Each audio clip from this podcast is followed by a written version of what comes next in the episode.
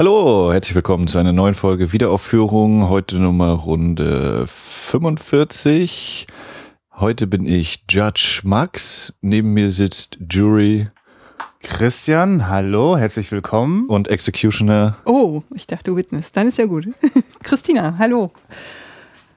Ja. Also, Wir ziehen heute vor Gericht. Das hast du dir gut überlegt, Max, denn äh, damit ist es total einfach, eine Überleitung zu finden, bevor wir also heute über Zeugen der Anklage, der Witness of the Prosecution, vor the Prosecution. Das kannst du übrigens immer laut sagen in einem vor. Podcast. Ah, Christian, ist falsch. Witness vor. Flüstern im Podcast ist äh, die falsche Technik. Äh, Ich wollte dich jetzt nicht gleich in der ersten Minute so bloßstellen. Ähm, genau, bevor wir zu dem Film kommen, und zu dem werden wir ausführlich kommen, denn den werden wir uns hier heute zu dritt anschauen, äh, kurz mal geschaut auf das, was bisher so bei Wiederaufführungen passierte. Äh, liebe Zuhörerschaft, wir sind äh, völlig baff angesichts der regen Beteiligung an unserer Umfrage. Für welchen Film schauen wir in der 50. Folge und werden wir besprechen? Ähm, wir geben gerne zu, dass wir den einen oder anderen Vorschlag da auch hineingeschmissen haben, aber ich freue mich, keiner meiner Vorschläge äh, scheint das Rennen zu machen. Hast du etwa, es war mal in Amerika vorgeschlagen, Max? Nee, Gut. das kam. Denn das scheint sich gerade als ein großer Favorit herauszustellen, aber auch Waging Bull. Und ich frage mich übrigens die ganze Zeit, es kann natürlich nichts damit zu tun haben. aber Ich habe bei Letterboxd habe ich ja vier Filme zur Auswahl, die ich so als meine Oberfavoriten äh, so einprogrammieren darf. Äh, Letterboxd ist so eine ähm, äh, Internetseite, wo man sich ein Profil anlegen kann und dann sieht man da, äh, welche Filme man so geguckt hat. Und äh, Waging Bull und es war mal in Amerika sind zwei meiner ganz großen Favoriten. Die gehören einfach zu meinen All-Time-Lieblingen, was sie übrigens äh, disqualifiziert, dass ich sie gerne im Podcast bespreche. Aber äh, liebe Leute, macht weiter so. Äh, wir, wir werden euch, äh, wir werden uns ganz eurem Wunsche äh, fügen und machen uns auch schon so Gedanken, was wir eigentlich mit all den anderen tollen Vorschlägen so machen. Ähm, und äh, gerne weitermachen. Das Ganze läuft noch bis zum 17. April, dann bis zur 50. Folge ist ja noch ein bisschen Höhen. Genau, eine dieser Sachen, diese Aussagen im Podcast, die dann gnadenlos altern werden mal wieder. Hm. Ja, auf jeden Fall. Aber es macht vielleicht neugierig, was vielleicht jetzt in der Gegenwart gerade da los ist. Ja. Und äh, auch danke für die Glückwünsche zum Einjährigen und die Kommentarflut, die so langsam eingesetzt hat irgendwie. Oh, ich weiß nicht, ob das mit der Sonnenfinsternis zusammenhing, mit dem äh, mit dem Mondbahn, dass da eben so eine riesige Welle schwappte. Die Leute sind nach Hause geflüchtet und äh, machten die Podcasts. Ehe die Welt untergeht, noch schnell einen Kommentar an Wiederaufführung schreiben. Nee, nee so eine Kommentarflut eben, ne? Hm. Mit dem Mond und dann, wir kennen das ja. Das kosmische Ballett. Ach, schön. Und wir haben jetzt seit langem mal wieder, also gefühlt seit langem mal wieder, dass wir, bevor wir den Film gucken, unsere Einführungsrunde machen, weil die letzten Mal haben wir es immer direkt dann danach gemacht, weil es ja im Kino war. Ne? Genau. So. Und jetzt sitzen wir wieder einfach im Wohnzimmer und ähm, haben hier, glaube ich, auch mindestens einen Menschen anwesend, der den Film noch gar nicht kennt. Ist dem so, Max? Ja, Gut. völlig richtig. Ich kenne den noch nicht, ich habe den noch nicht gesehen. Ich habe den vor Ewigkeiten gesehen und äh, weiß nicht mehr ganz genau, wie das Ding zu Ende geht. Und Ich habe den schon drei oder viermal gesehen und kenne auch das Buch und weiß sehr genau, wie er zu Ende geht. Sehr schön. Und freue mich trotzdem drauf. genau, es ist nämlich eine Romanverfilmung von äh, Agatha Christie's auch Zeuge der Anklage. Anklage. Mhm. Und des äh, Bühnenstücks steht hier da. Stageplay. Also Story und Stageplay. Genau, offenbar wurde da schon Voll, einmal, ja. weil du hast erzählt, das ist äh, gar nicht so, das ist gar kein Roman, das ist eine Es Kurzgeschichte. ist äh, irgendwas dazwischen, äh, genau.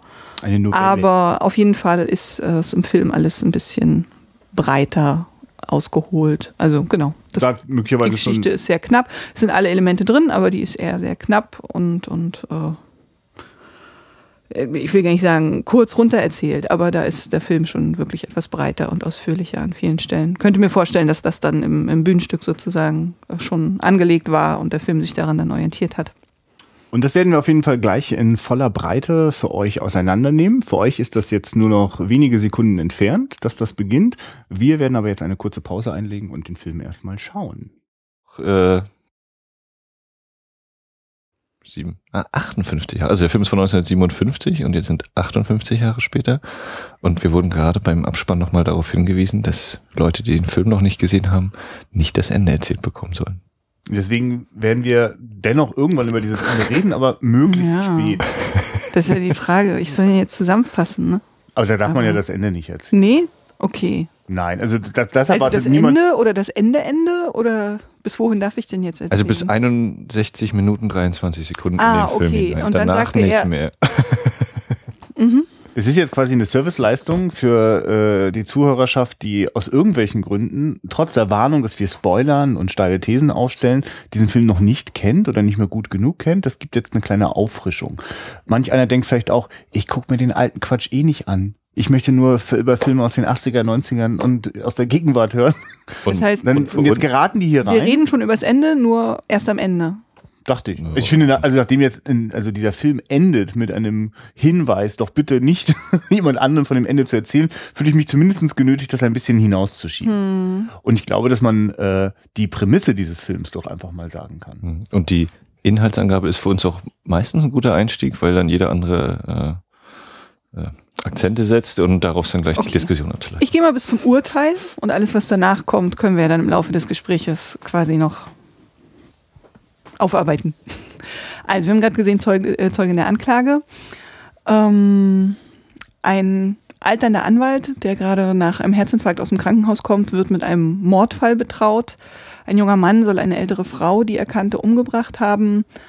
Und relativ schnell ist klar, die einzige, das einzige Alibi, das er hat, äh, ist das von seiner Frau. Und genauso schnell ist klar, na, das wird wahrscheinlich nicht sehr glaubhaft sein. Ähm, es kommt zur Verhandlung und da kommt es dann alles auch ganz anders, denn die liebende Frau gibt ihm kein Alibi, sondern tritt auf einmal als Zeugin der Anklage auf und ähm, belastet ihn. Ähm, stellt sich auch heraus, dass sie eigentlich gar nicht verheiratet sind und sie sagt also auf einmal gegen ihn aus. Der Anwalt äh, ist ratlos, es sieht alles ganz furchtbar schlecht aus. Doch dann werden, wird ihm neues Beweismaterial zugespielt, das deutlich macht, die Frau spielt ein falsches Spiel. Sie ähm, versucht also den Mann reinzulegen, äh, lügt vor Gericht, um ihn loszuwerden und äh, schließlich wird der Mann freigesprochen des Mordes. Das ist auf jeden Fall schon mehr als die Prämisse, aber Achso, ich ist dachte, ich soll zusammen. Achso, nee, das ist jetzt so. Das ist doch okay. Ja. Ja, das ist keine Kritik. Ich meinte jetzt einfach nur, äh, ah ja, krass. Mir wird nochmal wieder klar, wie viele Wendungen dieser Film hat und dass das alles trotzdem noch nicht die noch vollständige lange nicht Geschichte zu Ende ist. Genau. Zumal ja auch, wenn dann am Ende alles auserzählt ist, also ist ja auch nur das auserzählt, was jetzt gerade da aktuell ist, aber das, das hat ja alles Konsequenzen. Also das ist ja ein Film, der ständig auch darauf hinweist, äh, ähm, also die Wahrheit ist jetzt so das eine, also weil da wird eigentlich in dem Film durchaus mehr Wahrheit gesprochen, als man zunächst vermuten möchte. Ist ja nicht so, dass jetzt sich ständig die Leute anlügen. Es ist eher so, dass man natürlich auch vielleicht vertrauen möchte oder an das Gute glaubt oder solche Dinge. Und das wird ganz schön auf die Probe gestellt in diesem Film. Äh, ich finde ja auch ein Anwalt, der einen Herzinfarkt hatte, der sozusagen gegen den Rat der Ärzte seinen Beruf weiter ausüben Und im möchte Koma lag. und im Koma lag, äh, der wird jetzt quasi wirklich auch nochmal komplett auf die Probe gestellt. Auf die Probe, ist das überhaupt ein, äh, also ist das nicht eigentlich ein, ein furchtbarer Beruf, in dem man ständig mit einer Wahrheit herumdreht und äh, bei der man sich eigentlich ständig selbst betrügt und was kostet das? Ne? Also wie viel Energie äh, steckt man dort rein und äh, kann man das überhaupt leisten? Ne? Und also äh, ich finde ja das, das Schöne an diesem Film, dass ich eigentlich ist das ein Film über diesen äh, Anwalt, über den Anwalt, den Charles Lawton spielt, äh, weil äh, das steht einfach zur Probe, äh, ist er überhaupt diesem, diesem Beruf gewachsen? Oder Na, kann und sein irgendjemand, Urteilsvermögen. ja, und kann man diesem Beruf überhaupt gewachsen sein? Und ist es? Ja, das finde ich sehr spannend. Äh, Ich, also, das, äh, ich finde, das äh, wandelt sich im Laufe des Films immer wieder. Ja, Mhm. Also, das hat natürlich dann was mit dem ganz konkreten Schluss zu tun, äh, wie er dann weitermachen wird oder nicht.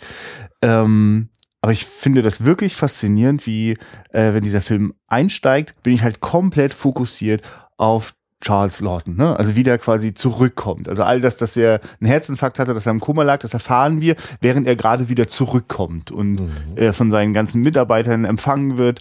Und äh, da bin ich einfach schon total drin. Ich interessiere mich sofort einfach für diesen Charakter. Also ich, ich weiß ja noch gar nicht, worum wird's jetzt irgendwie gehen, sondern ich bin jetzt einfach erstmal bei diesem grimmigen, frotzelnden alten Mann, der irgendwie so eine Mischung aus gewitzt und ein bisschen und, und gewitzt und also zynisch ist er. Er ist total zynisch. Hm. Der kriegt auch in dem Film sehr, sehr viel mehr Raum als äh, in der Geschichte tatsächlich. Also da ist der Charakter nicht so genau gezeichnet. Wie ging es dir denn so, Max, dass du, also merktest, dass du in einem Film bist, äh, in dem also die Hauptfigur so ein alter, dicker Mann ist? Konntest du deine Sympathien äh, entdecken für ihn? Ja. Also für mich war eben viel so, es ist, ist das nur eigentlich in, in England entstanden, der Film selbst, oder doch in Amerika, ne? Ich glaube, der ist da komplett in Amerika in Studios gedreht. Aber ist ja eben, äh, spielt in London oder soll in London spielen und äh, dieses britische, auch was so den Humor angeht, das äh, liegt mir. Und das ist ja nur der zweite Billy Wilder Film, den wir jetzt hier Mhm. ähm, unserer Wiederaufführungsreihe haben. Und ich war ja eigentlich auch, ich wusste gar nicht, worauf ich genau eingestellt war, ob nur Drama oder Thriller, Krimi äh, oder wieder Komödie und diese leichten äh, Töne waren ja dann doch immer wieder sehr bemerkenswert. Und äh, bevor ich es nachher völlig vergesse, möchte ich kurz einschieben, äh, für, also wir haben als Hauptdarsteller äh, Tyrone Power, der den Angeklagten spielt, wir haben Marlene Dietrich, die Frau oder Nichtfrau von ihm und eben Charles Lawton und bei Marlene Dietrich war für, ich bin mir nicht sicher, ob es Make-up und Haare war oder die Kostüme, Edith Heath äh, zuständig und wer da mal nach dieser Dame schaut, die ist x-fach Oscar prämiert. Deswegen ist mir dieser Name aufgefallen Mhm. in den Credits. Nee, ähm, ja, kann man mit dem sympathisieren. Ja, hat, er hat halt, er ist ein Charakter. Man muss nicht alles gutheißen, was er macht, aber man, man kann schon nachfühlen, so dieses äh, Geh weg hier, ähm, Aufpasserdame vom Krankenhaus und ach, so ein bisschen Spaß will ich eben auch noch haben und naja, irgendwie ein bisschen Recht haben sie ja auch schon, ne? Und er merkt ja auch immer selber mal wieder. Doch, das ist so menschlich, wirkt das. Hm? Und ich finde, das ist eine ganz bemerkenswerte äh, Eigenschaft von diesem Film, dass ich ähm, so, äh, also, also eigentlich ist das ein Film, in dem ständig die Leute entweder in Büros oder in einem Gerichtssaal sitzen oder stehen und quatschen. Mhm. Das ist so, äh, daraus äh, entsteht alles. Und äh, es gibt keine Verfolgungsjagden. Ähm, Wir kriegen den Mord nicht gezeigt. genau, kein, genau, es gibt keine, keine, na, Keine Action-Szenen Ja, ja. in dem Sinne. Genau. Und äh, woraus entsteht denn da irgendwie Spannung? Warum bleibe ich denn da als Zuschauer dran? Und äh, das finde ich halt wirklich, äh, das meine ich mit bemerkenswert, dass schon einfach in der Einführung äh, der Hauptfigur ich so neugierig bin und ich auch äh, so unterhaltsam in, in diese Lebenswelt reingeworfen werde, dass ich schon einfach deswegen erstmal neugierig bin. Ich möchte jetzt einfach bei dem bleiben. Also ich möchte gar nicht weg von dem, so wie der versucht, da die äh, Krankenschwester auszutricksen, um irgendwie an seine Zigarre ranzukommen. Also es wird ja fast so eingeführt, dass er eigentlich nur in diesen Fall gerät, weil äh, der äh, Kollege, der den äh, äh, Beschuldigten dort äh, zu ihm ins Büro bringt, weil der Zigarren bei sich hat und er gerade von der Krankenschwester seine eigenen geschmuggelten abgenommen bekommen hat. Also ist das erstmal ein Reiz, äh, äh, da, da irgendwie sich näher mit dem Fall zu befassen. Und natürlich erwacht dann da irgendwann der, der, der, der schlummernde Anwaltsgeist. Oh, das ist aber spannend. Das ist ja total aussichtslos. Dieser Mann hat ja überhaupt kein Alibi. Na, das ist, das ist doch die echte Herausforderung. Genau, und er will es eigentlich auch dann noch äh, den Fall ablehnen, holt noch einen Kollegen dazu und erst als er, der, äh, als er merkt, dass der eigentlich gar nicht wirklich von der Unschuld des Angeklagten überzeugt ist, sagt er, okay, dann mache ich das selber. Und das kommt dann nämlich rein und dann, das, das, das durchbricht so ein bisschen das Zynische. Äh, der, die Figur, die Charles Lawton spielt, die hat ganz hohe ideelle Werte. Also die ist, also aus, äh, aus so, also der glaubt halt zutiefst an die Unschuld seines Mandanten. Es scheint fast so, dass das das Entscheidende ist, warum er diesen Fall annimmt. Also zumindest in dieser Situation wirkt er für mich wie jemand, der gar nicht einen Fall annehmen würde, wenn er nicht das Gefühl hätte, dass er da wirklich dem Unschuldigen zu seinem Recht verhilft. Genau, er macht Nee, das würde ich nicht sagen, weil das Ende, über das wir jetzt ja noch nicht reden, widerlegt das. Ja, aber er macht ja den Test. Er testet ihn ja, mit dem, wenn er ihn dann mit dem Monokel anleuchtet und Ja, dann, ja. dann davon geht er dann aus, okay, Ja, lass äh, uns vom dieser Anfang Test sprechen. ist, ist, ist mein Erfahrungswert. Äh, immer wenn ich das mit dem Monokel mache, fällt derjenige drauf rein oder Mhm. eben nicht. Und er reagiert halt so, wie er reagiert hat und deswegen ist er aus meiner Sicht unschuldig und deswegen nimmt er den Fall. Also das das, ist seine, also, dass er an der Stelle glaubt, dass er unschuldig ist, das meinte ich jetzt auch gar nicht. Nur, dass das seine einzige Motivation ist, einen Fall zu übernehmen. So, okay. Darum ging es mir gerade. Genau. Aber was, was, was, wie, wie siehst du diese Monokelszene? Also Monokelszene heißt, äh, er, äh, Charles Lawton nimmt sich dann sein Monokel und sitzt immer schon so, dass die Sonne äh, äh, das Licht, dass das Sonnenlicht reflektiert ins Gesicht Genau. äh, äh, seiner Gesprächspartner. Und das benutzt er in dem Film zweimal ganz gezielt. Mhm. Und eigentlich, um rauszufinden, welches Spiel treiben die Leute gerade. Also treiben sie ein Spiel oder sprechen sie gerade die Wahrheit? ja, Das ist so das Verhörlicht eigentlich. ans Licht bringen. genau. Ja, ja, genau. Und Also ich habe das Gefühl, das ist ihm, äh gut, du meinst, für dich ist das eben eher ein, okay, er will einfach genau wissen, mit wem er es zu tun hat. Und es ist nicht wichtig, ob dabei am Ende rauskommt, schuldig, unschuldig. Na, nein, nein, also er will, natürlich will er wissen, ob dieser Mann schuldig oder unschuldig ist und der besteht seine Tests und er ist zutiefst davon überzeugt, dass er unschuldig ist. Äh, Ich würde einfach gerne gucken, ob es da eigentlich eine Was ich Verwandlung eigentlich dieser. meine, sage ich nachher nochmal. Wenn Ja, ja, ja, nee, ja, ich, ne, ich glaube, das. jetzt gar nicht. Ne, ich, äh, ne, ne, Moment, wir reden doch gerade über den Charles Lawton vom Anfang des Films. Ich glaube, dass das nicht mehr der gleiche ist am Ende des Films. Dass dieser, dieser Mensch verändert sich im Laufe des Films, weil er auch unsere Hauptfigur ist. mhm. Das, das, aber das können wir ja mal checken, ob das so ist. Also im Laufe des Gesprächs. Ja.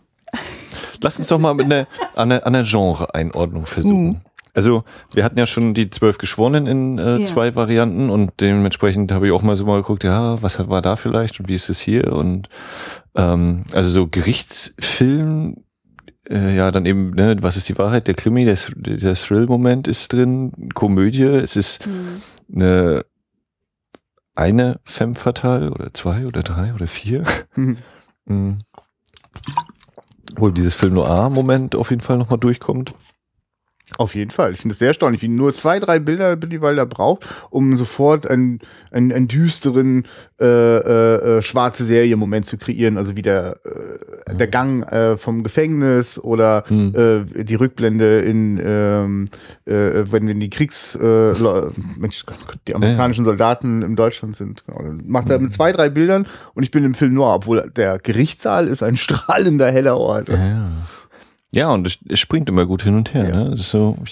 Und weil du vorhin jetzt überlegt hast, ne, ist das ist denn da auch noch Komödie oder so? Also, also, also Mhm. noch mal gar nicht wusstest, was da drin passiert.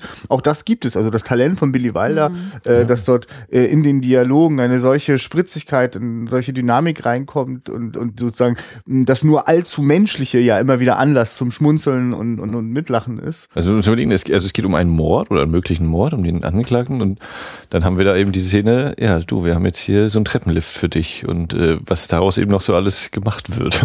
Aber ich finde das eine großartige Kombi, weil damit ähm, quasi das, das Grausame so durch die Hintertür kommt, Hm. worum es eigentlich, ne? Also man vergisst es manchmal. Ich glaube, es ist sogar notwendig, um dieser, um dem Angeklagten zu folgen und auch dem, dem Anwalt zu folgen, zu glauben, das kann dieser Mensch nicht getan haben. Also dass es auch als Mittel eingesetzt wird und dass man zwischendurch selber immer wieder vergisst, worum geht's eigentlich? Also da geht's eigentlich gerade um einen brutalen Mord. Und äh, diese Komponente, das, das für den Zuschauer irgendwie bewusst in eine bestimmte Richtung aufzubereiten, was Unterhaltsames daraus zu machen, äh, das, das, das spielt ja auch, äh, wird ja gespiegelt in dem Publikum, das in dem Gerichtssaal ist. Das darf ja auch sozusagen gebannt mitschauen und äh, darf, darf äh, äh, äh, erschrocken äh, die Luft anhalten, darf sich freuen oder darf mitgerissen sein und ähm, während wir vielleicht als Zuschauer manchmal noch darüber schmunzeln, bis zum Ende des Films, da werden auch wir ein paar Mal äh, in diese Unterhaltungsfalle getappt sein. Ne? Weil genau, das, das, die menschliche Tragik dahinter, die blitzt eigentlich nur zwischendurch auf und ersticht einen dann quasi wirklich so von hinten, weil wenn man dies die wirklich die ganze Zeit bewusst machen würde, würde man sofort merken, oh, das das funktioniert so nicht. Also wenn am Ende unser Anwalt ein komisches Bauchgefühl hat, dann haben wir das auch. Äh, Und wie die, wie die äh, Zuschauer, das Publikum im Gerichtssaal mitgeht, ist ja auch dann, wenn die ähm, Krankenhausdame, die auf die, unseren Anwalt aufpasst, dann, wenn ihre Uhr klingelt, dass er die Pille nimmt soll und sie selber erstmal gar nicht merkt, hä, wer, was, wo, wie? Und ach so, ja, stimmt, ich bin das. Diese kleinen Details. Also deswegen ist tatsächlich äh, so, so eine Genre-Einordnung für diesen Film gar nicht so einfach, äh, weil er sich bewusst bestimmter Elemente bedient. Ich weiß auch gar nicht, wenn man sagt, du Gerichtsfilm als Genre, Ja. das, ich, ich habe also ich, das liegt doch da also für mich war zum Beispiel äh, beim beim äh, also als ich in meiner Jugend angefangen habe bewusst Filme zu gucken wäre jetzt so Gerichtsfilm oder Gerichtsdrama nichts was mich wirklich interessiert hätte. Und immer wenn ich jetzt an Filme denke die viel im, im Gerichtssaal spielen dann denke ich an Filme wie The Verdict äh, das in Wirklichkeit äh, ein, ein das Drama eines einzelnen Mannes ist ein Alkoholiker auf dem Weg zu einem äh, letzten Mal in seinem Leben etwas Positives erreichen. Äh, also wäre diese Geschichte nicht da, sondern nur der Fall, dann wäre es gar nicht interessant. Und dann merke ich ja, natürlich ist das bei jedem Gerichtsfilm Ja. irgendwie, nur kann es darum gehen. Äh, aber Gut, das ist dann, also deswegen, äh, ja, okay, es ist, also deswegen kann Gerichtsfilm eigentlich als solches kein Genre sein, sondern es gibt halt Filme, die. Es ist halt das Hauptsetting irgendwie. Ja, ja, ich könnte dann genau. auch sagen, es gibt Gefängnisfilme oder was auch immer. Mhm. Also Ja, da, wo es stimmt, ja. hauptsächlich angesiedelt Wahrscheinlich ist. kann, kann, kann ich gar nicht so richtig gut in diesen Kategorien denken, wenn sie eigentlich nur das Setting beschreiben. Aber es kriegt natürlich eine besondere Dynamik, weil man natürlich inzwischen aus den ganzen Filmen irgendwie weiß, es gibt die Anklageseite, es gibt die Verteidigungsseite, es werden Zeugen gehört, es werden überraschende Dinge gesagt und alles passiert sozusagen äh, in diesem. Es ist ja nicht mal, es sind ja nicht mal richtig klassisch Dialoge, äh, also, sondern es ist ein, ein Frage-Antwort-Spiel sozusagen und darin entblättert sich eine Geschichte. Und es gibt eine Dramaturgie vor, insofern stimmt das schon. Es ist vor allem äh, auf jeden Fall ein Gerichtsfilm oder ein Gerichtsdrama, weil es der Dramaturgie einer Gerichtsverhandlung, einer amerikanischen Gerichtsverhandlung eins zu eins folgt. Da gibt's eine Jury, da gibt's eine Vorsprache. Eine englischen in diesem Falle. Ja, eine, richtig, stimmt. Ja, komisch, Das warum ist das Hohe Gericht, äh, genau. Ich, aber ganz kurz, war das in Deutschland auch mal so, dass es äh, Juries gab? Für mich war das immer was so uramerikanisches, dass es man also sozusagen diese mehrköpfige Jury hat, die dann, also die Geschworenen, ne? Also oder äh, hat man das irgendwann geändert? Also weil bei uns haben die doch keine Bedeu also keine keine entscheidende, keine keine keine Nee, Gesetz. es gibt so Schöffengerichte, wo quasi auch ja. externe Leute. Aber sonst hast du eben den. Richter, äh, Angeklagten, Anwalt und Zuschauer äh, gegebenenfalls, wenn es eben eine öffentliche. Wahrscheinlich sind sich die Five Eyes da wieder einig, die englischsprachigen Staaten. Bist ja auch nicht gut. Nee, Genau, immer wieder dran denken, es ist ja gar kein, es spielt ja nicht in Amerika, sondern in England. ich finde es mutig, äh, in der Inszenierung diesen Gerichtssaal so proppenvoll zu machen, oben und unten, dass man irgendwie manchmal gar nicht weiß. Also in, äh, die Zuschauer sind das eine, aber unten sitzen auch so unglaublich viele Leute rum, die eigentlich, äh, die haben sicher alle eine Funktion, aber sie wird mir nicht erklärt. Sie sind einfach alle irgendwie da und äh, manchmal weiß man am Anfang gar nicht genau, wo man jetzt eigentlich hingucken soll. Ja, aber das liegt unter anderem daran, wenn ich das jetzt richtig mir erinnere, sehen wir den ersten und den letzten Verhandlungstag. Ist das richtig? Und dazwischen ist weg. Also es gibt ja einen bewussten Zeitsprung und eigentlich steigen wir mit dem Beginn ein und dann noch den letzten Verhandlungstag. Deswegen wir sehen wir sozusagen die ganze Gerichtsarbeit, Nee. die sonst noch einen Tag. Nee, nee, also es gibt mehr als zwei Verhandlungstage. Es gibt zwischendurch diese Einblendung mit der Zeitung, jetzt ist der dritte Verhandlungstag, dann wird die Frau nochmal vernommen, dann gibt es die Nacht, wo sie die neuen Infos bekommen. Also es sind mehrere ja, das stimmt, Tage. das stimmt, ja. Mhm. Aber auf jeden Fall äh, ein, ein, ein, ein ganzer Block fehlt auf jeden Fall. Also ganz bewusst, weil also Ja. alles, was sozusagen dann noch, also eigentlich die ganze lange Zeugenliste der Anklage äh, Mhm. bleibt uns erspart. Wir kriegen den Polizeikommissar. Genau, Das wir, ist die wir Liste sehen. der Anklage. Es gibt keine Verteidigungsliste. Nee, aber die Anklage ist doch die, die draußen sitzen. Ja. Vor der Tür, aber die werden, kriegen wir ja nicht alle zu sehen, oder? Wir kriegen die, da sitzen vier, Haushälterin, den- die Haushälterin, den, den Poli- den Polizisten Inspektor. und äh, die Frau am Ende. die Frau und war nicht noch jemand? Na, ist ja auch. Naja. Hm. hm. Ja, Na gut, aber Na, ja. oder die ganze Indiziengeschichte wird nicht irgendwie äh, Es wird anhand der Aussagen alles so Mhm. durchgespielt, genau. Ich finde es aber auch interessant, dass das erste Bild des Films ist ja wirklich eben dieser der Gerichtssaal und wir Mhm. fahren langsam auf die ja das Logo des Dam ist das das Damoklesschwert ich weiß es nicht aber was da eben so über dem Richter angemalt ist an die Wand und äh, hier dieser ganze Spruch der da irgendwie im Film glaube ich insgesamt drei vier fünf Mal aufgesagt wird gefühlt und auch das Schlussbild ist dann wieder dieses Wappen, Logo, Emblem, was auch immer, was da über dem Richter hängt. Also, dass das den Rahmen bildet. Na, für mich ist es so, visuell wird da so der, der Raum durchschritten, in dem jetzt Gerechtigkeit äh, äh, äh, möglich werden soll. Ne? Also hier wird, Ja. hier wird das gemacht, hier wird Recht gesprochen. So, und aber an der Figur der Justitia draußen steht gerade die Leiter, weil sie gerade äh, repariert und Genau, aufpoliert das wird. kommt nämlich später mal äh, als Mhm. äh, Zwischendurchbild. Also jedes Bild, das äh, sozusagen, das mal kurz das draußen zeigt, erfüllt äh, oft so eine Funktion, ne? das so ein bisschen einzuordnen und genau, Justiz ja, aber, ist auf jeden also, Fall was ich eben, ich meine, ist so, ne, dieses Anfangsbild des Gerichtssaal, den man da einmal durchfährt mit der Kamera oder drüber fliegt, vielleicht so dezent.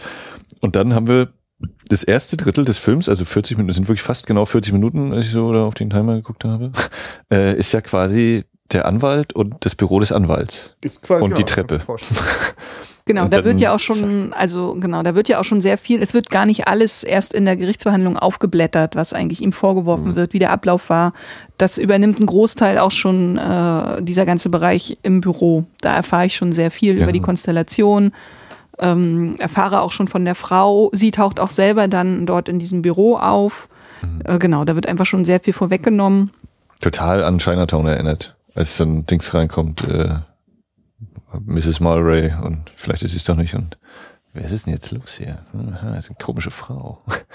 Also natürlich Chinatown viel später, aber irgendwoher hatte ja Polanski auch seine ganzen Anregungen geholt. Ich wollte dich nicht unterbrechen. Nee, alles gut. Ja. Nee, ist ja auch quasi, also es spielt ja auch damit mit der Erwartung, es kommt jetzt quasi die Ausländerin, äh, er sagt seinem Kollegen, mach dich gefasst, hab Taschentücher dabei und Riechsalz und irgendwie was zu trinken, weil du musst mit hysterischen Ausbrüchen rechnen und dann steht quasi Marlene Dietrich in der Tür und ist äh, eiskalt eigentlich. Genau. Knallhart. Komplett alles unter Kontrolle. Genau. Ist quasi die, die unterkühlte Deutsche. Ähm, Ja, oder eben die Femme fatale, ne, den, den man nicht ansieht, ja, und so. Genau. Und, und ich mach, ich heule auch, wenn ich sage, er ist unschuldig und die Jury wird mir genau, auf jeden Fall immer, glauben. was soll ich, genau, wie soll ich es sagen? Sagen Sie es mir, dann werde ich es genauso machen. und wie das eben alles Ja. nachher zu einem großen Plan sich zusammenfügt. Genau. Genau, deswegen, also für mich, das, zum Schluss wird das, glaube ich, nochmal dann ganz deutlich, aber da wird also am Anfang der Gerichtssaal etabliert, äh, hat auch eine gewisse Würde, das ist ja auch dann die, Bild, die visuelle Klammer, das, das, was über dem Richter, dort dieses Emblem, das dort so, wie so ein, wie so ein Thron, so der Thron der Gerechtigkeit und äh, das ganz entscheidende Gerechte, das kann aber in diesem Saal so, also das wird schon in diesem Saal passieren, aber nicht so, wie das jetzt eigentlich vorgesehen ist. Ne? Die Methode äh, äh, ist auch nicht ausreichend, um wirklich so das ganze menschliche Drama, das sich manchmal so entspinnt, das lässt sich dann auch nicht in einer Gerichtsverhandlung wirklich lösen. Also das, das machen dann am Ende den Menschen dann doch wieder mit. Ne? So, ist jetzt noch ein bisschen kryptisch, sagen wir nachher.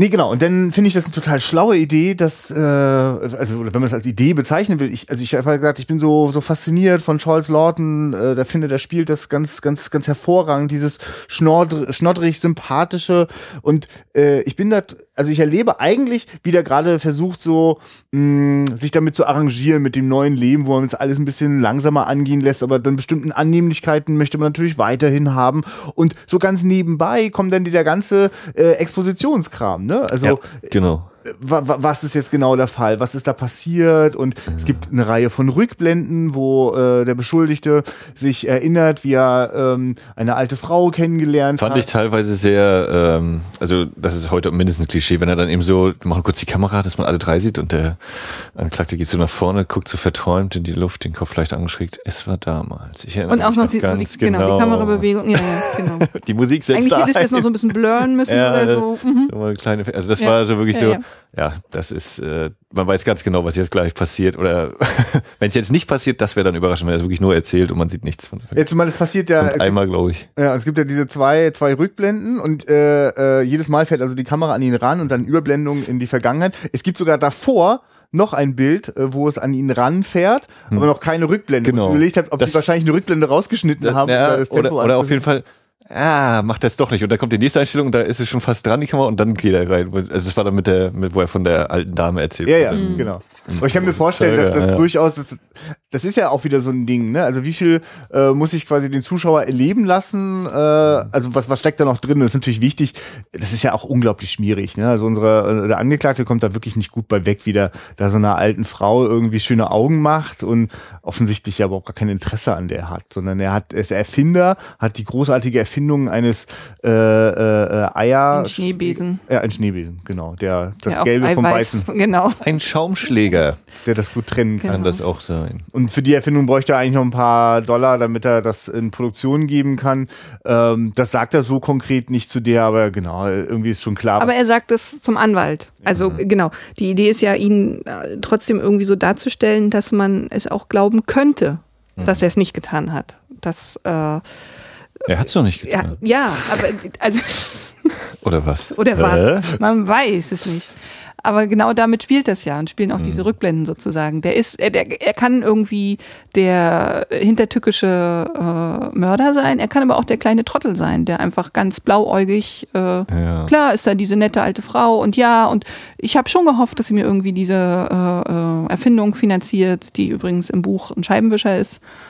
Ähm, da Ah, sind sowieso, es sind, äh, sowieso die, die Veränderung finde ich sehr spannend. äh, fängt an mit dem Namen der Frau. Die heißt nicht Christine im Buch, sondern Romaine, also ein, ein Name, der eigentlich eher französisch klingt, obwohl sie auch im Buch äh, eine Deutsche ist. Na, für mich war durch ähm, jetzt im Film eine Schauspielerin, die mit Nachnamen Helm heißt, war so dezent Brigitte Helm irgendwie so im Ja, ja. Raum stehen. Und gerade Billy Wilder ist ja auch. Genau, im Buch heißt sie Heilger, also ist der, der Name Heilger. Nicht Helm, sondern also Romain Heilger ist da ihr eigentlicher Ja. Name und statt Christine Helm, der ja irgendwie sehr viel, also man hat sehr viel schneller die Verbindung, dass das äh, äh, eine Frau aus Deutschland ist, Ja. sozusagen. äh, vielleicht ist das ja mal eine gute Gelegenheit, wenn wir gerade auf den Anfang so gucken, also wie die Exposition so ganz nebenbei so reinfließt und sich halt viel Zeit lässt. Also das und das erstaunlich für mich Ja. erstaunlich gut funktioniert. Ich bin da komplett drin. Also ich, ich habe ja also als Bogen habe ich die ganze Zeit immer noch Charles Lawton gegen seine Krankenschwester Ja. und wird er diesen Fall annehmen. Das ist eigentlich der komplette Bogen der ersten 40 Minuten. Das ist Ja, für so mich war eigentlich nicht so, den Fall nimmt er auf jeden Fall und ist jetzt nur die, die Sache, ne? wie, wie geht das dahin? Ja. Und das passiert mit dem Vergnügen einer Komödie. Äh, Ja. Also wie sie Billy Wilder beherrscht. Die auch wirklich Billy Wilder zuzuschreiben ist, weil es die Krankenschwester in der Form zum Beispiel auch nicht gibt im Buch. Das würde mich jetzt nicht mal interessieren. Ja. Erzähl doch mal was zu dem Anfang, also bis wir tatsächlich das. Also wir steigen auch schon mit ihm ein, äh, der aus dem Krankenhaus kommt, aber äh, das wird, wie gesagt, alles sehr kurz und bündig abgefertigt. Der, der andere Anwalt kommt mit dem, mit dem ähm, Angeklagten und so weiter.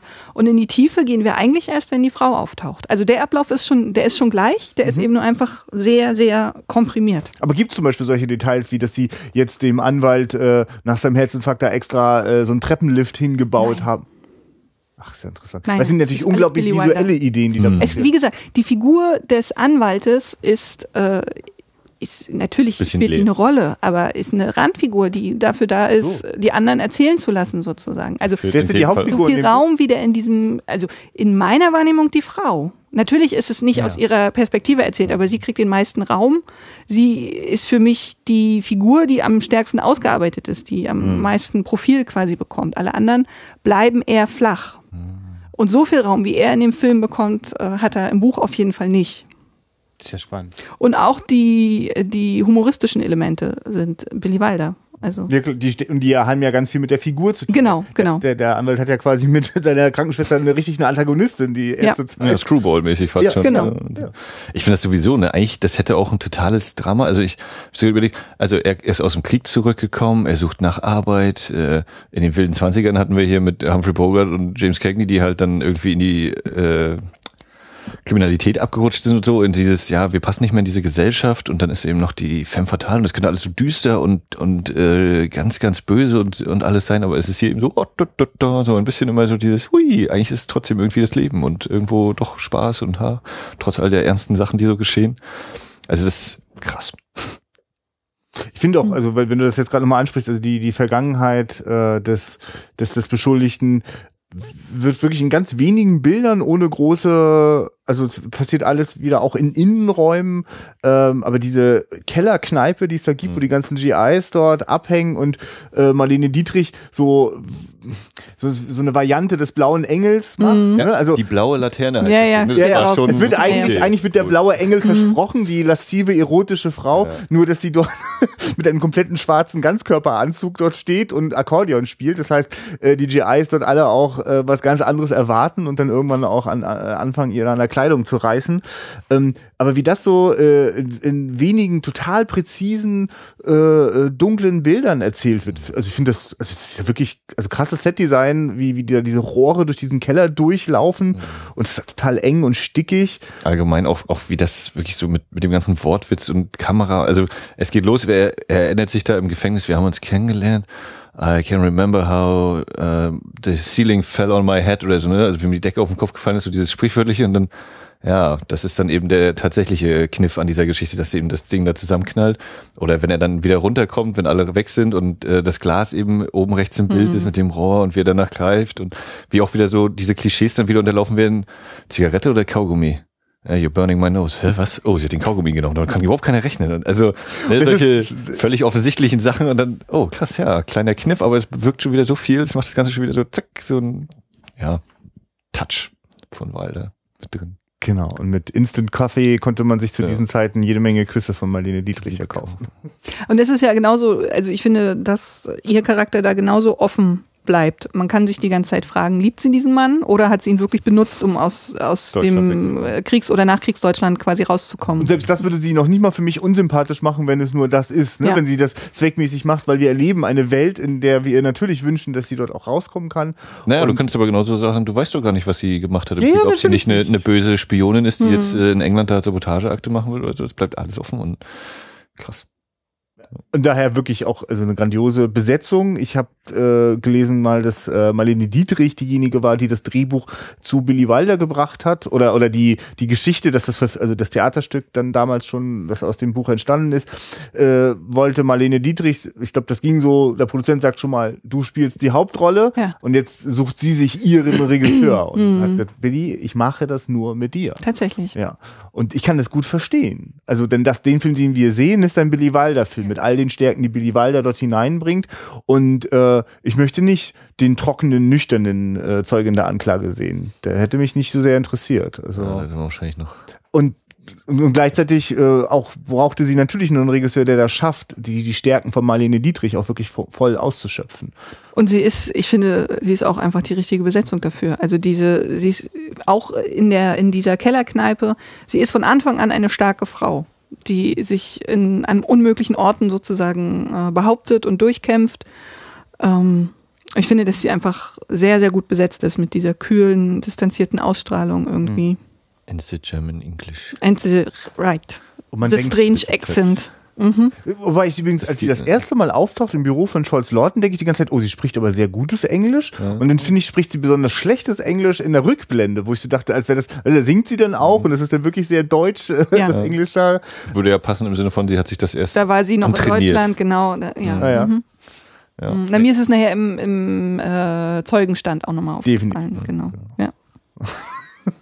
Aber das passt eben alles zu ihr. Es ist so, es ist irgendwie hart und kantig und Und gerade Dialekte und Akzente und Sprachform spielen ja immer wieder in dem Film eine Rolle. Ne? Wenn ich an die Haushälterin denke und an die mysteriöse äh, brünette Frau, die da noch ein paar Tipps gibt und plötzliche Beweise ins Spiel bringt. Also es ist ja schon, ne, das hat alles sein, sein Hintergrund. Ja, ja, also von den Klangfarben, alles, was die britische Insel zu bieten hat, ist da, taucht da irgendwie mit auf. Ne? Also da hat die, die alte Haushälterin hat ein Die schönes Schottisch genau. und, äh, Scotch oder so.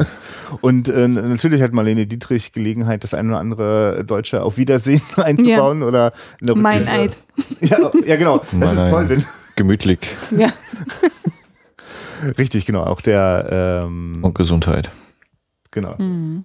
Ich habe das Akkordeon gefunden. Ja, also das äh, bringe ich jetzt auch kurz ein hier, die ganzen, die ganzen äh, Sprüche und auch natürlich die Dialoge. Im Vergleich zu One, Two, Three hat mir teilweise, naja, gefehlt ist jetzt vielleicht übertrieben, aber habe ich gemerkt, ah ja doch, da merkt man erstmal, wie One, Two, Three richtig voll aufs Gas gehauen hat, immer wieder bei diesen Dialogen, was er zack, zack, zack, zack, da habe ich hier manchmal so, okay, aber das geht doch noch einen minimalen Tick schneller. Das heißt so manchmal so dieses, weil ich das noch im Hinterkopf hatte, ne? die sind jetzt nicht schlecht oder sowas, gar nicht, aber es war schon so dieses, hm, der hatte doch mehr Tempo, der andere, oder? Ja, Aber- aber, ich also- glaube, es gibt keinen schnelleren Film von Billy Das- Wilder als One, Three. Aber das ist dann vielleicht irgendwann eine Entscheidungsfrage, Ja, was natürlich, es für nee, Film es ist werden auch, soll. Ne? genau, ist völlig Mhm. okay, aber es war so dieses, hm, hm, ja. Nee, aber also was da auch wieder an Sprüchen alles drin war, das war ganz stark, oder wenn er, oder auch, natürlich, was du schon sagst, diese visuellen Witze wie die, den Treppenlift oder wenn er sich die äh, Spritze noch kurz nimmt von der, Ja. von seiner Aufpasserin und damit die, die Zigarre kurz anzubohren, so eine Dinge. Das ist ja auch ganz viel. Und natürlich immer wieder das Monokel hier, das fliegt zum Her und damit und so und so. Das, das, Krass. das Monokel, das gibt's auch in dem Buch? Ach, ist ja krass. Das ist wahrscheinlich jede visuelle Idee, die ich so großartig an diesem Film finde, ist Also dann auch auch von so die visuellen. Ja, Ja, und es wäre auch die. Frage, wäre auch die Frage, wenn es vom Bühnenstück ist. Also ich kann mir vorstellen, Und Ne, Schön, schön wieder äh, steile These, dass im Bühnenstück wirklich nur der Gerichtssaal mit als Verhandlungsort so ist. davon ist auszugehen mit. Verlagerung nach vorne. Gut, also, aber auf jeden Fall sehe ich, wie sich dieser Stoff anbietet. Es Ja. ist, äh, also das riecht auf jeden Fall nach Wie bei, wie bei Killers. Selbst wenn du nur die Gerichtsverhandlung hast, kannst du noch schön viel drumherum bauen. Ja, na, na, na, und äh, Billy Wilder offenbar das, äh, äh, in der Lage war, zusammen mit seinem Drehbuchautor äh, auch ganz viel visuelles Potenzial dann äh, herauszuholen, das schon drinne steckt. Und, und wenn es halt noch nicht in der Vorlage drin steht, Genau. dann wird es dann Und was er kriegt, ist sozusagen ein sehr nüchternes Gerüst der Geschichte von vorne bis hinten durcherzählt. Und äh, das ganze Fleisch dran ist, äh, ist der Film, also ist Billy Wilder, der es dazu gepackt hat. Und ist eigentlich dieses Nüchterne ist das etwas, was auch Agatha Christie sonst ausmacht? Ist das was, was dieser Geschichte, die du gelesen hast, was Gutes tut? Ist das ein anderer Aspekt, wie man diese auch tragische Geschichte erzählen Es ist kann? total schwer, äh, das zu sagen, weil ich äh, jetzt nochmal beim Lesen eigentlich ständig den Film vor Augen hatte. Ja. Und äh, mein Kopf quasi das Fleisch immer schon dazu gedichtet hat. M äh, mir ist es. Es ist, äh, ich finde, ich finde sprachlich ist es nicht ihre beste Geschichte. Das muss man schon sagen. Ähm, aber die, die Grundidee und die Anlage der Figuren und so weiter, das finde ich schon sehr gut. Aber ähm, warum mich das so begeistert, ist tatsächlich äh, der Film. Ich kannte auch in diesem Falle äh, den Film vor der Geschichte. Mhm. Also ich wusste am Anfang noch nicht mal, dass es auf einer Geschichte von Agatha Christie basiert. Ähm, und es ist hier auf jeden Fall das bessere Stück. Es gibt Buchfilmgeschichten, wo ich das vielleicht nicht sagen würde bei Agatha Christie, aber hier ist, das, ist der Film so viel mehr, als die Geschichte ist. Dies, ich finde, da steckt ja auch mal wahnsinnig viel Kraft äh, in den in den in den klassischen Gerichtsszenen, wenn wenn wenn wenn Anklage und und und und Anwalt sich so äh, bekriegen, ne? Also den Einspruch Mhm. und mit so gewitzten Ideen auch da irgendwie äh, das Beste herauszuholen, was also äh, taucht das so in wörtlicher, also entdeckst du m, Dialoge wieder aus dem Buch? Ja, es gibt zum Beispiel die Nummer mit dem, äh, wenn er also kommt und die Briefe hat ähm, und der, der Ankläger Einspruch einlegt und äh, sie diesen Präzedenzfall zitieren. Ähm, und dann sagt der, der, der, Richter?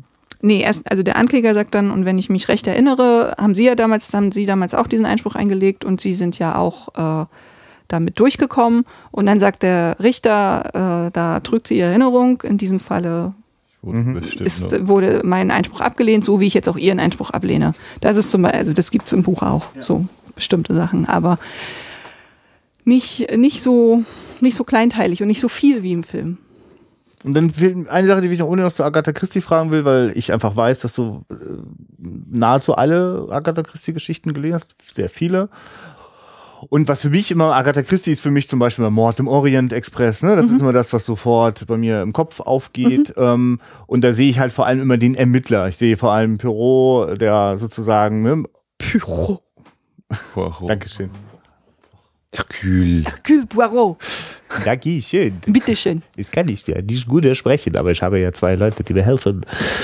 Ähm, da ist, da, da steht ja Nein. das immer im Zentrum. Genau. Also- Nein. Also ja, nein, das ist bei dir so, weil äh, Miss Marple und Poirot sind natürlich die bekanntesten Figuren.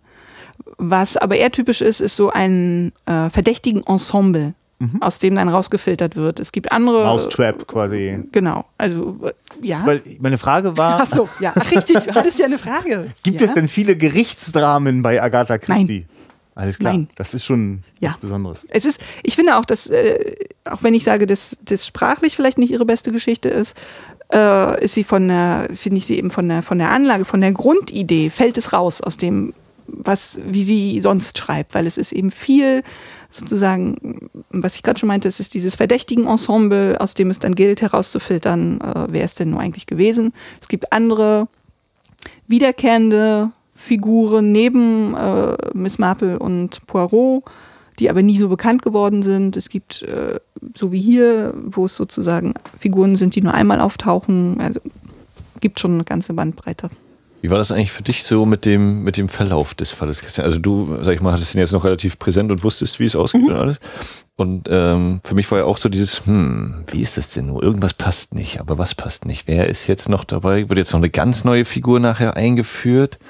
Ist äh, das da, das ist so irgendwie sehr merkwürdig und jetzt kommen hier nochmal die Beweise. Wer, wer spielt nun falsch? Hast, hast, du hast doch bestimmt auch dir Gedanken gemacht während des Films und das wird jetzt bestimmt so sein oder so und das wird jetzt passieren und das nicht oder so. Zumal das ist so ein Film, bei dem mache ich mir auch diese Gedanken immer wieder, wenn ich den ein paar Jahre später gucke. Ich hatte es nicht mehr auf der Reihe, auf dem Schirm, wie genau das Ganze jetzt ausgeht. Das heißt, äh, ich habe jetzt in, in Vorbereitung noch mal so ein, zwei äh, Stills im Internet rausgesucht und sehe da ein Still von der Schlussszene und denke, also doch. Hä? und äh, das habe ich die ganze Zeit beim Film Ähm, und das habe ich vor allem in der Ambivalenz bei Marlene Dietrich. Der traue ich dann einfach den Mord zu. So klar kann ich das Ja. sagen. Die hat doch alles so. Also der erste Auftritt von ihr ist sofort, ui, ui. also das ist ihm femme fatale. Ja. Und die hat das, also, und zwar so eine femme fatale, die ich nicht durchschauen kann. Also der Grund, dass ich sie für fatal halte, ist, weil ich sie nicht durchschauen kann. Das ist immer das, was mir in den Film Noir-Filmen so geht. Was bewegt denn diese Frauen? Was macht die so bösartig und gerissen und, und, und das ist ja furchtbar.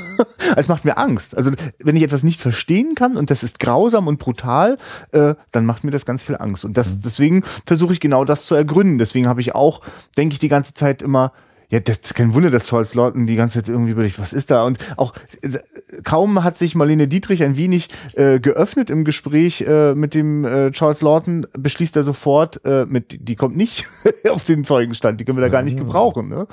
Ähm, Nee, weil sie öffnet sich ja, also sie spielt ja auch von Anfang an damit, wenn er fragt, ihr Mann Ja, ist doch dann ist und dann nach Hause ganze- ist es das, was er gesagt hat? Äh, ne? Also von Anfang an spielt sie diese Ambivalenz. Es gibt ja während der Gerichtsverhandlungen sitzt die äh, Kranken Krankenhausdame eben oben bei den Zuschauern und dann redet sie ja mit der einen Dame da noch mit und da hab ich so gedacht, hm, die würde doch jetzt nicht einfach so nur einfach einführen und dann, also als komisches Moment, irgendwas wird da schon noch irgendwie sein. ja. Hm, aber was? Nee, weiß ich nicht. Hm. Und da und der und jetzt nochmal das? Nee, hm. Es gibt sie vorher in der, in der Erzählung sozusagen, bei dem Besuch im Reisebüro, Hm. die Clinging Brunette, Ja. das ist sie ja quasi. Weil man dann auch da hätte ich dann schon wieder überlegt, äh, nachdem sich ja so rausstellt hier, also wir können jetzt einfach mal sagen, wir kommen jetzt ja auch mal zum Ende.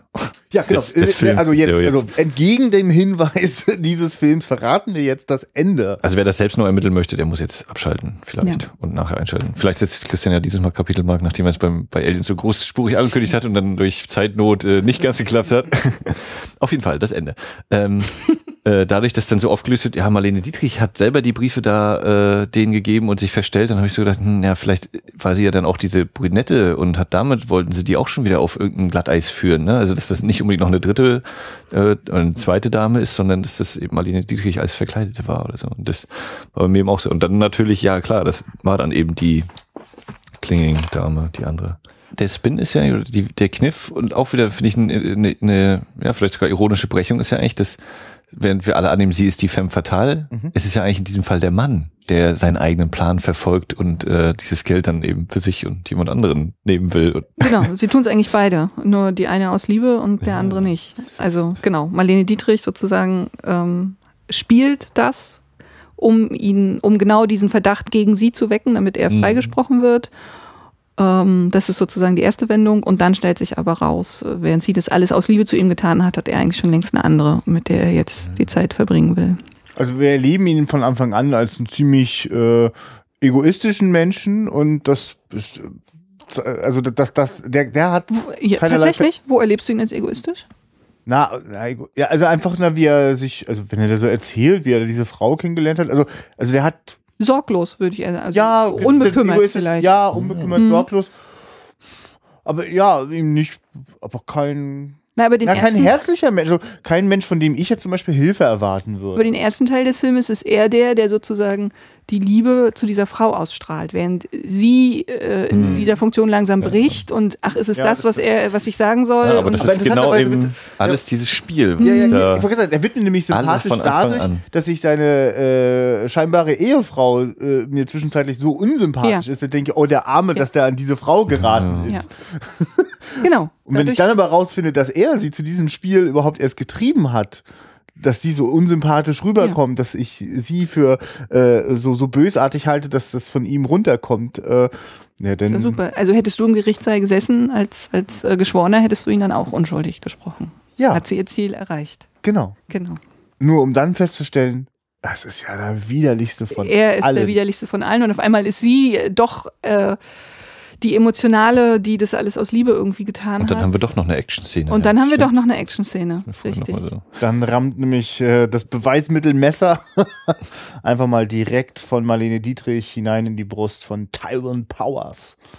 Und war da, war da irgendwie ein, ein kleiner äh, Dings auf der Tonspur, weil sie hinzurennt und sie äh, in the name of und dann. Ja, in, in, Aber Äh, nicht- Hallo. Murder. Also das eigentlich sagt sie, äh, ich werde hier nicht wegen äh, Meinheit angeklagt, sondern dann wenigstens wegen Mord. Und dann Ja. ist so, also als ob das Wort Mord jetzt nicht gesagt werden durfte. Ja. Ja. Aber ich hatte auch das Gefühl, dass sie so in diesem Anschnitt, den man sie gesehen hat, noch auch den, den Mund durchaus bewegt und alles. Es Ja, ne, wirkte allem wie, wirklich ein Tonloch. Also, als, Mhm. Ja, ja, also als es- hätte man es es, fehlt ein- genau. später. Ja, also ob das jetzt quasi von der Vorlage so eben, also die, die technische Vorlage, der Film war da nicht mehr so in Ordnung oder ob das eben gewollt war oder das wäre nochmal, das steht bestimmt gleich, wenn man äh, das eingibt, ist gleich das allererste Ergebnis, was man dann findet, nehme ich an, bei Google. Aber das fand ich sehr, ja, war so, hm, was ist da los? Und damit bekommt unser Anwalt seinen nächsten Fall. Aber er kriegt vor allem natürlich einfach die, also der, der fällt ja quasi zweimal vom Glauben ab. Ja. Also erst wenn er mitbekommt, äh, äh, Die Frau welches hat Spiel. gelogen. Genau. Ja, aber alle spielen so ein Spiel. Also er ja, er ja sowieso auch, er eben gegenüber seiner, seiner Krankenschwester, die das, die logischerweise auch nochmal ein Spiel spielt, weil sie das einerseits weiß Mhm. und dann aber auf dem Einstellung ganz zum Schluss eben dieser Satz, vergessen Sie Ihren Brandy nicht, ne? Und also selbst die beiden spielen ja Mhm. miteinander irgendwie auf ihre Art und Weise. Natürlich nicht im tödlichen Sinne unbedingt, obwohl das bei ihm vielleicht so kommen könnte mit den Herzleiden.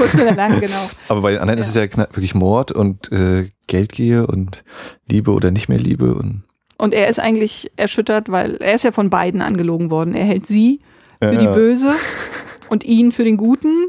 Ja. Und auf einmal hat sie das alles aus Liebe getan und er ist der eigentliche, der es doch war und vor allem er ist es eben tatsächlich gewesen. Er hat das Klasse ist ja auch ne, so dieses, ja, äh, wenn, wenn Marlene Dietrich zu ihm sagt, ja, ich habe doch von Anfang an gesagt, ich werde das so und so machen. Ja. Ich habe Ihnen das in Ihrem Büro, habe ich Ihnen das haben ja gesagt. selber äh, gesagt, das ist Alibi einer liebenden Ehefrau, das wird hier keiner ernst nehmen. Und deswegen, genau. ich, ich habe Ja. Ihnen genau gesagt, was ich machen werde. Wir zusammen haben ihn da rausgeholt. Ja. Äh, Mhm. Aber das ist auch so, ähm, vor ein paar Jahren war doch hier das perfekte Verbrechen, ich weiß nicht mehr, wie im Original hieß, anders, mit Anthony Hopkins, wo er eben auch hier, ja, und und sie haben ihre Frau, haben sie nur umgebracht und doch nicht, und der ermittelnde Polizist hatte eine Affäre mit der Frau und dann auch war, ja, und jetzt haben sie mich verurteilt, haben sie mich freigesprochen und sie können mich nicht nochmal deswegen äh, anklagen. Und also dieser, dieser Kniff scheint auch so ein typisches Ding zu Das sein. kenne ich aus amerikanischen äh. Krimis äh, zur Genüge. Wäre Genau. natürlich die Frage, ob äh, jetzt Zeuge der Anklage der, der Ursprung dieser, Mhm. dieses, dieser Wendung nach der Verhandlung ist oder ob das gibt's wahrscheinlich auch schon vorher irgendwie. Und das finde ich halt äh, wirklich total schön, dieses, also äh, die, die, die richtige Auflösung des Falls äh, findet dann eben außerhalb der Gerichtsverhandlung, Mhm. aber schon noch an diesem Ort statt. Ne? Und, Und zwar auch nur, weil Charles, Charles Lawton einfach nicht, nicht, nicht weggehen kann. Ne? Also äh, er soll schon beglückwünscht werden. Ähm, äh, äh, Ja. ne, jetzt, jetzt können wir quasi feiern, aber er kommt da nicht weg. Er ist noch wie festgenagelt dort in seinem Sitz. mit einem Naja, aber selbst wenn er weggegangen wäre, wäre die Frage wieder dieses Dreiecksding mit ähm, Tyrone Power, Marlene Dietrich und Dame Nummer drei, Brünette, äh, Mhm. dann ausgegangen wäre, wenn die sich wieder. ja, das ist genau, das war nur wie ein Brandbeschleuniger, dass es denn da drinnen passiert ist, weil Na, hätte, hätte er sich dann zum Beispiel einfach so abgesetzt mit der Brünetten, ohne dass er Marlene davon erzählt und das gar nicht groß da Marlene wäre hinterhergefahren und hätte ihn umgebracht.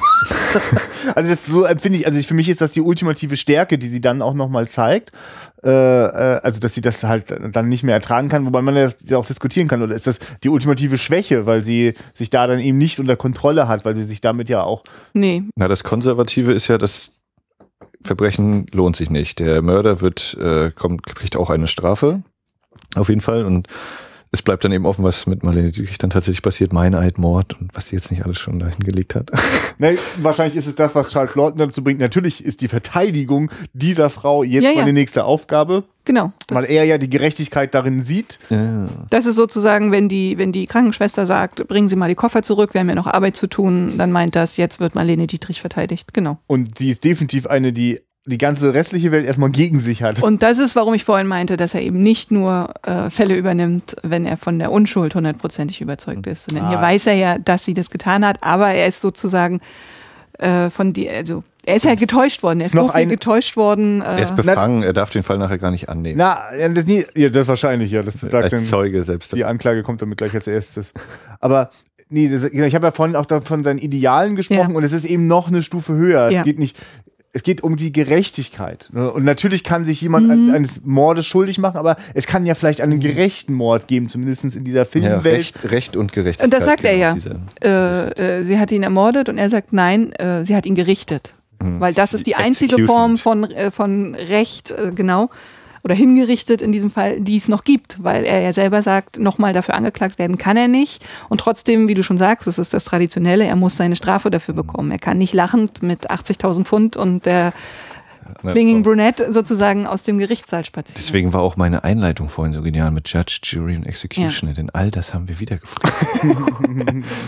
und wie gesagt, eben in dem Fall ja tatsächlich ausbuchstabiert, genau. Aber du sagst, äh, zu einem, zum einen ist es sozusagen, äh, es ist noch höher, also seine Ideale sind noch höher, aber es ist, glaube ich, auch ähm, äh, er, persö er persönlich ist getäuscht worden. Mhm. Dieser Ja, Mann und diese Frau und Logischerweise. vor allem aber auch dieser Mann haben es geschafft, unter seinem Radar durchzugehen. Er, die Frau fand er von Anfang an ein bisschen komisch, aber Mhm. diesem Mann hat er geglaubt, dass er unschuldig ist. Und er hat ihn einfach hinters Licht geführt und äh, ein Stück weit ähm, hätte er wahrscheinlich am liebsten auch die Hand am Messer gehabt und mit zugestoßen. Ich- Genau, weil ich meinte äh, ganz zu Beginn, es gibt eine Entwicklung von ihm. Für mich ist jetzt nicht die Entwicklung, dass seine Ideale noch höher sind, sondern mir ist erst klar, also ich habe ja gemeint, dass der von Anfang an sehr hohe Ideale hat. Ja. Und mir ist jetzt erst klar, wie hoch die Ideale eigentlich sind. Jetzt kann ich sie erst richtig benennen. Ähm, aber das war für ihn nicht die Frage, sondern äh, für mich ist ja die Frage, äh, wird dieser Mann nochmal wieder in seinem Beruf äh, so aktiv, Ja. wie er es gewesen ist? Und was bedeutet äh, diese Arbeit für ihn, ne? die, die Gerechtigkeit herbeizuführen? Und sein Ideal äh, wird da ja ganz kräftig auf die Probe gestellt. Also wenn, wenn die Leute so miteinander äh, sich so viele Intrigen spinnen, also lohnt sich das zum Beispiel auch überhaupt. Ne? Also ist das nicht auch eine, eine ganz äh, sinnlose Aufgabe, weil du, du schaffst es irgendwie nicht, weil die Leute da ständig immer noch einen draufsetzen. Und deswegen finde ich das eigentlich interessant, warum er eigentlich nicht frustriert seine Perücke nimmt und in die Ecke schmeißt. Also ich finde, dass das, also ich bin hin und her gerissen. Also ganz, Weil er das nachvollziehen kann. Weil diese Frau das aus Liebe getan hat Ja. und sie genauso von, äh, von dem Angeklagten quasi ausgenutzt wurde. Der ja nicht, der kennt ja ihren Plan nicht. Äh, das ist, glaube ich, auch, was ihn so überzeugend macht, warum, also ist ja eh gut gespielt. Ähm, aber das haben die nicht zusammen ausgeheckt. Er war sich aber sicher, er sagt, also war irgendwie klar, meine, irgendwas wird sie sich einfallen lassen. Ich wusste nicht, was es ist, aber irgendwas wird sie sich einfallen lassen. Das heißt, sie hat diesen Plan ausgeheckt. Sie weiß auch, dass er schuldig ist. Das schluckt sie, weil sie ihn äh, so doll liebt und äh, ja aufs bitterlichste hintergangen wird. Mit, naja, was denn? Ich habe dich aus Deutschland äh, rausgeholt und dich gerettet und du hast mich jetzt gerettet, sind wir doch quitt. So. Und das, äh, das, ich glaube, dass, dass dieses Hintergangenwerden ist das Gleiche, was den Anwalt auch bewegt und deswegen äh, ist es für ihn gar keine Frage, dass er diese Frau verteidigen wird. Ist auch krass, wie äh, Tyrone Power dann so ankommt nach dem Urteil. Ja, und mit den 80.000, also die Anwaltskosten kann ich natürlich bezahlen, wo er vorher Ja, so dieses ja, war, ja. jetzt habe ich schon drei Anwälte, ich brauche noch einen vierten. Ja. Ja. wir holen ihn dann einen vierten, der sie dann und verklagt hier wegen, der Dings, Mhm. wegen der Gelder. Und dann, ja, und der äh, Haushälterin, der wir natürlich das Hörgerät auch noch so dieses Dann, wird er, dann so zeigt er so richtig, sein ne, also widerliches. Wer, wer jetzt noch irgendwie, Genau. ein, wie, äh, einen minimalen Anstoß oder eine, eine Begründung dafür braucht, warum er äh, jetzt tatsächlich ein Böser ist und äh, dass sein Mord irgendwie gerechtfertigt ist, in Anführungszeichen, der kriegt jetzt nochmal die volle Ladung da ab in diesen paar Das Sätzen. stimmt eigentlich, weil es ist ist eben ganz extrem. so gut inszeniert, dass man ihn eigentlich auch sympathisch finden kann. Ja. Und es braucht es dann am Ende, ne? Genau, um, um gut heißen zu können, dass der jetzt Und die, die andere Frau im Arm vor seiner Ja. verheiratete, die verheiratete andere, die ihn so abgöttisch liebt und also, ne, dann wird er so in diesen drei Minuten oder zwei Minuten, wie lang das sein mag, klippst du richtig so, Mhm. so ein Arschloch.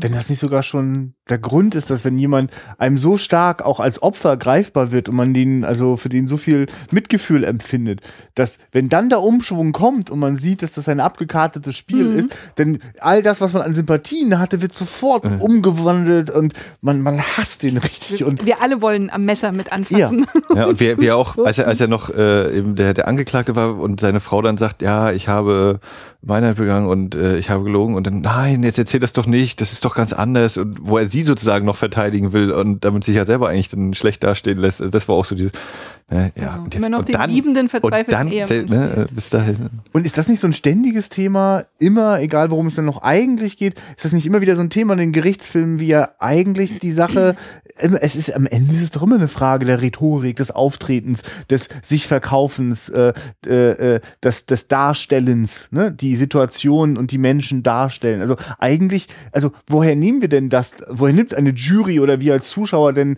dass wir den jetzt für schuldig halten und den für unschuldig? Ne? Das sind, eigentlich sind das immer nur Bilder, die wir produzieren. Also, also an die wir vielleicht auch glauben möchten. Ne? Also weil wir wollen dieses gut-böse Schema haben und es wird ja komplett unterlaufen. Also weil nichts, was die Jury in, diesem, in dieser Gerichtsverhandlung gesehen hat, äh, hat ihnen wirklich was über die Wahrheit erzählt. Genau, nichts davon ist echt. Hm.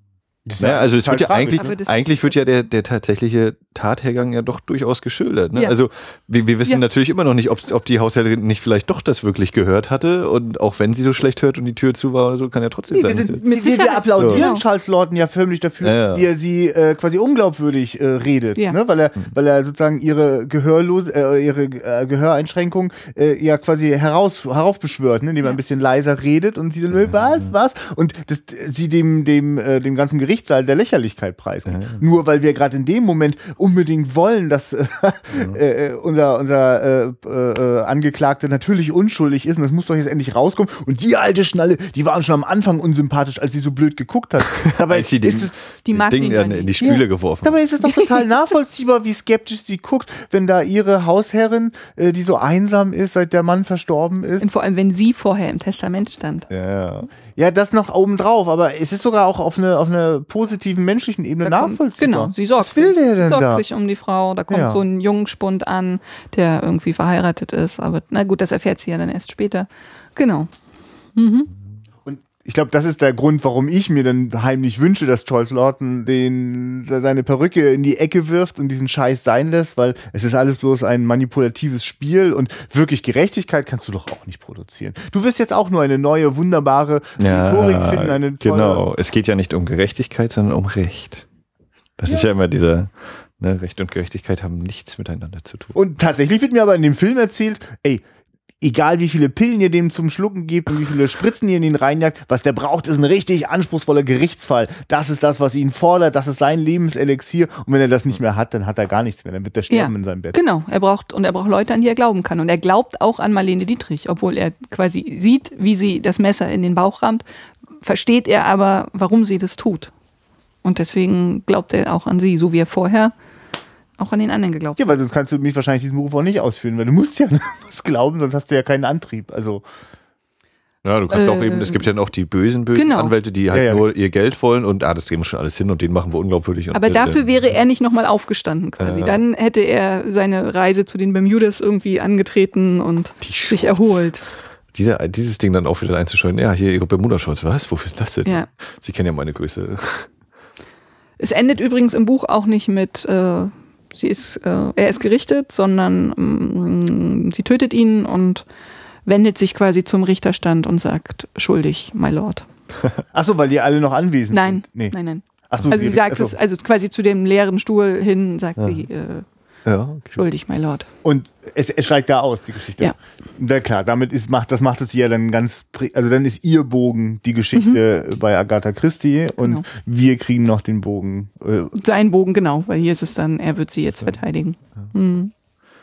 Ja gut, das ist wahrscheinlich die entscheidende Idee. Um, um eine Geschichte breiter zu machen, braucht sie dann einfach mehr als nur den, den, den einen Faden. Es werden dann einfach mehrere miteinander verwoben. Ja, und vor allem, genau, wenn du sie breiter machen willst, weil die Figuren des Angeklagten und seiner Frau, ich glaube, denen kannst du nicht so viel hinzufügen, ähm, weil die genauso sein müssen, wie sie sind, um in diesem doppelten Spiel zu funktionieren. Das heißt, äh, der, der Anwalt bietet sich an als die Figur, äh, auf die man noch ganz viel draufpacken kann, die quasi noch das, das ganze Leben dazu gedichtet bekommt für den Film. Und noch ein paar Figuren dazu, wie die Krankenschwester und so weiter. Es ist ja so, dass der Film im letzten Drittel da ja so einen herrlichen Trick einbaut, äh, weil plötzlich von irgendwoher eine neue Frauenfigur auftaucht, die belastendes Beweismaterial hat und wie wir dann durch die Auflösung wissen, Marlene Dietrich spielt diese Frau. war, Ganz genau. genau. Und äh, ich bin wieder drauf reingefallen, Ah ja, okay. obwohl ich sie angucke und merke, Warum denke ich die ganze Zeit, dass irgendwas nicht stimmt? Ist das ein Mann? Also ich, ich, also ich weiß, dass was Genau. nicht stimmt, Ja, ja. aber ich komme nicht drauf. Ob das Aber sie ist auch so krass in der Maske, dass Ich wollte man... nur wissen, Max, wie ging's dir? Ich hatte nur dieses Gefühl, hm, soll die jetzt, wie alt soll die eigentlich sein? Ja. Die Augen wirken so jung, das muss Ja, irgendeine ja. Verkleidung, aber ich krieg's auch nicht. Und, also, ne, dieses, irgendwas stimmt nicht, ist völlig offensichtlich und dann auch, ja, sie ist plötzlich wieder weg und so schnell wie sie kam, ist sie verschwunden. Und, Ist auch äh, gewagt, so mit Narben im Gesicht und so. Das ist quasi eine wahnsinnige Behauptung, die sich also so richtig glaubwürdig ist das eigentlich gar nicht zu tragen, dass, wie, was, was, wie hat sie denn da angestellt, damit sie da so aussieht? Aber Das naja. erzählt sie ja. Ja, ja, genau. Das erzählt dass sie, sie, dass sie mit jemandem, mit einem Mann zusammen war und der hat sich dann in Marlene Dietrich verliebt. Und sie ist denen aber hinterher und daraufhin hat er ihr das Gesicht zerschnitten. Und ja. das erzählt sie. Nee, Moment, aber wieso, ihr Gesicht ist tatsächlich zerschnitten? Ja, sie hat doch, sie macht doch dieses hier, willst du mir einen Kuss geben? Und dann Ja. sind doch hier diese Narben. Aber die gibt's, die sind ja nicht wirklich Nein. da. Nee, das meinte ich jetzt. Das ist doch eigentlich total so. krass. Also, ich meine jetzt, ich rede jetzt einfach nur Ja. quasi, Alles klar. äh, von der Glaubwürdigkeit Ja, dieser, okay. dieser, dieser, dieser Maskierung, dass sie das, also ich, Verstehe. ich habe mich das gar Ja. nicht in dem Film gefragt, sondern nur wenn man so drüber, na also der Film tut alles, was nur geht, damit ich nicht auf die Idee komme, dass das Marlene Dietrich Und das tut er richtig gut. ja. Und ich meine, das ist schon ein sehr gewagter Trick, ihr da Narben aufs Gesicht Ja. zu schminken, die Okay. Echt genug für den Moment aussehen und ich im Nachhinein mir kaum vorstellen kann, wie die Figur von Marlene Dietrich in der Lage war, sich eine solche äh, Narbe raufzuschminken. Nur deswegen. Mhm. Na, gut, sie betont ja dann nochmal, ist ja schon lange her, dass sie Schauspielerin war, aber sie ist Ja, ja. Schauspielerin. Ja, ja, genau. genau. Good Actress. Und nutzt natürlich dann auch die filmischen Mittel. Ähm, so, das ist aber, äh, wie, wie, wie ist denn das in dem Buch? Ist das, ist das auch noch ein Ist Geheimnis? Genauso. Ja. Achso, dass sie das wird genauso aufgelöst, dass sie am Ende nochmal diese Geste und diesen Satz sagt. Äh, äh, genau, also das ist. Und im Buch ja wahrscheinlich noch viel stärker, man äh, in das Licht geführt, weil man ja nicht mal, also ich komme ja auch Hm. Nicht auf die Idee. Mit dem Bild. Nee, genau. Also es ist jetzt so, dass ich manchmal noch eigentlich im Abspann gucken möchte, ob da noch ein anderer Name für diese Figur steht ja. oder so, weil ich das wirklich auch sehr, sehr gut gemacht finde. Hm. Ja, und sie ist auch häufig eben in Schwarz dargestellt, ne? also so als äh, die äh, eine trauernde Witwe oder eben die Böse. Also sowohl während sie in der blauen Laterne das Akkordeon Hm. äh, zusammenklimpert, als auch dann im Gerichtssaal selbst, so mit den Handschuhen, wie sie noch die Handschuhe, diese, diese äh, kleine, kleinen Gesten immer, ja, ziehen sie immer noch den Handschuh aus, damit sie hier schwören, Schwören. können und Mhm. so. Das muss ja auch alles seine Richtigkeit haben, das ist ganz krass. Und dann auch das Spiel mit äh, Ebene, mit oben und unten, also wie eben das erste, was da so größer eingeführt ist, würde ich sagen, ist die Treppe im, im Büro hier vom Anwalt, ne, Mhm. wenn es so hoch und runter geht, wenn dann einmal auch die Aufnahme kommt, wie die Schwester noch oben steht mit Ja, der Spritze so, ja. also halb bedrohlich inszeniert, aber doch eben mit diesem leichten Unterton. Ähm, dann das Gefängnis oder wenn sie da im Gefängnis mit ihm reden, dann ist auch so eine kleine Treppe, wo es nochmal ein Stückchen runtergeht, Mhm. also eben ziemlich weit unten, die Unterwelt so ungefähr.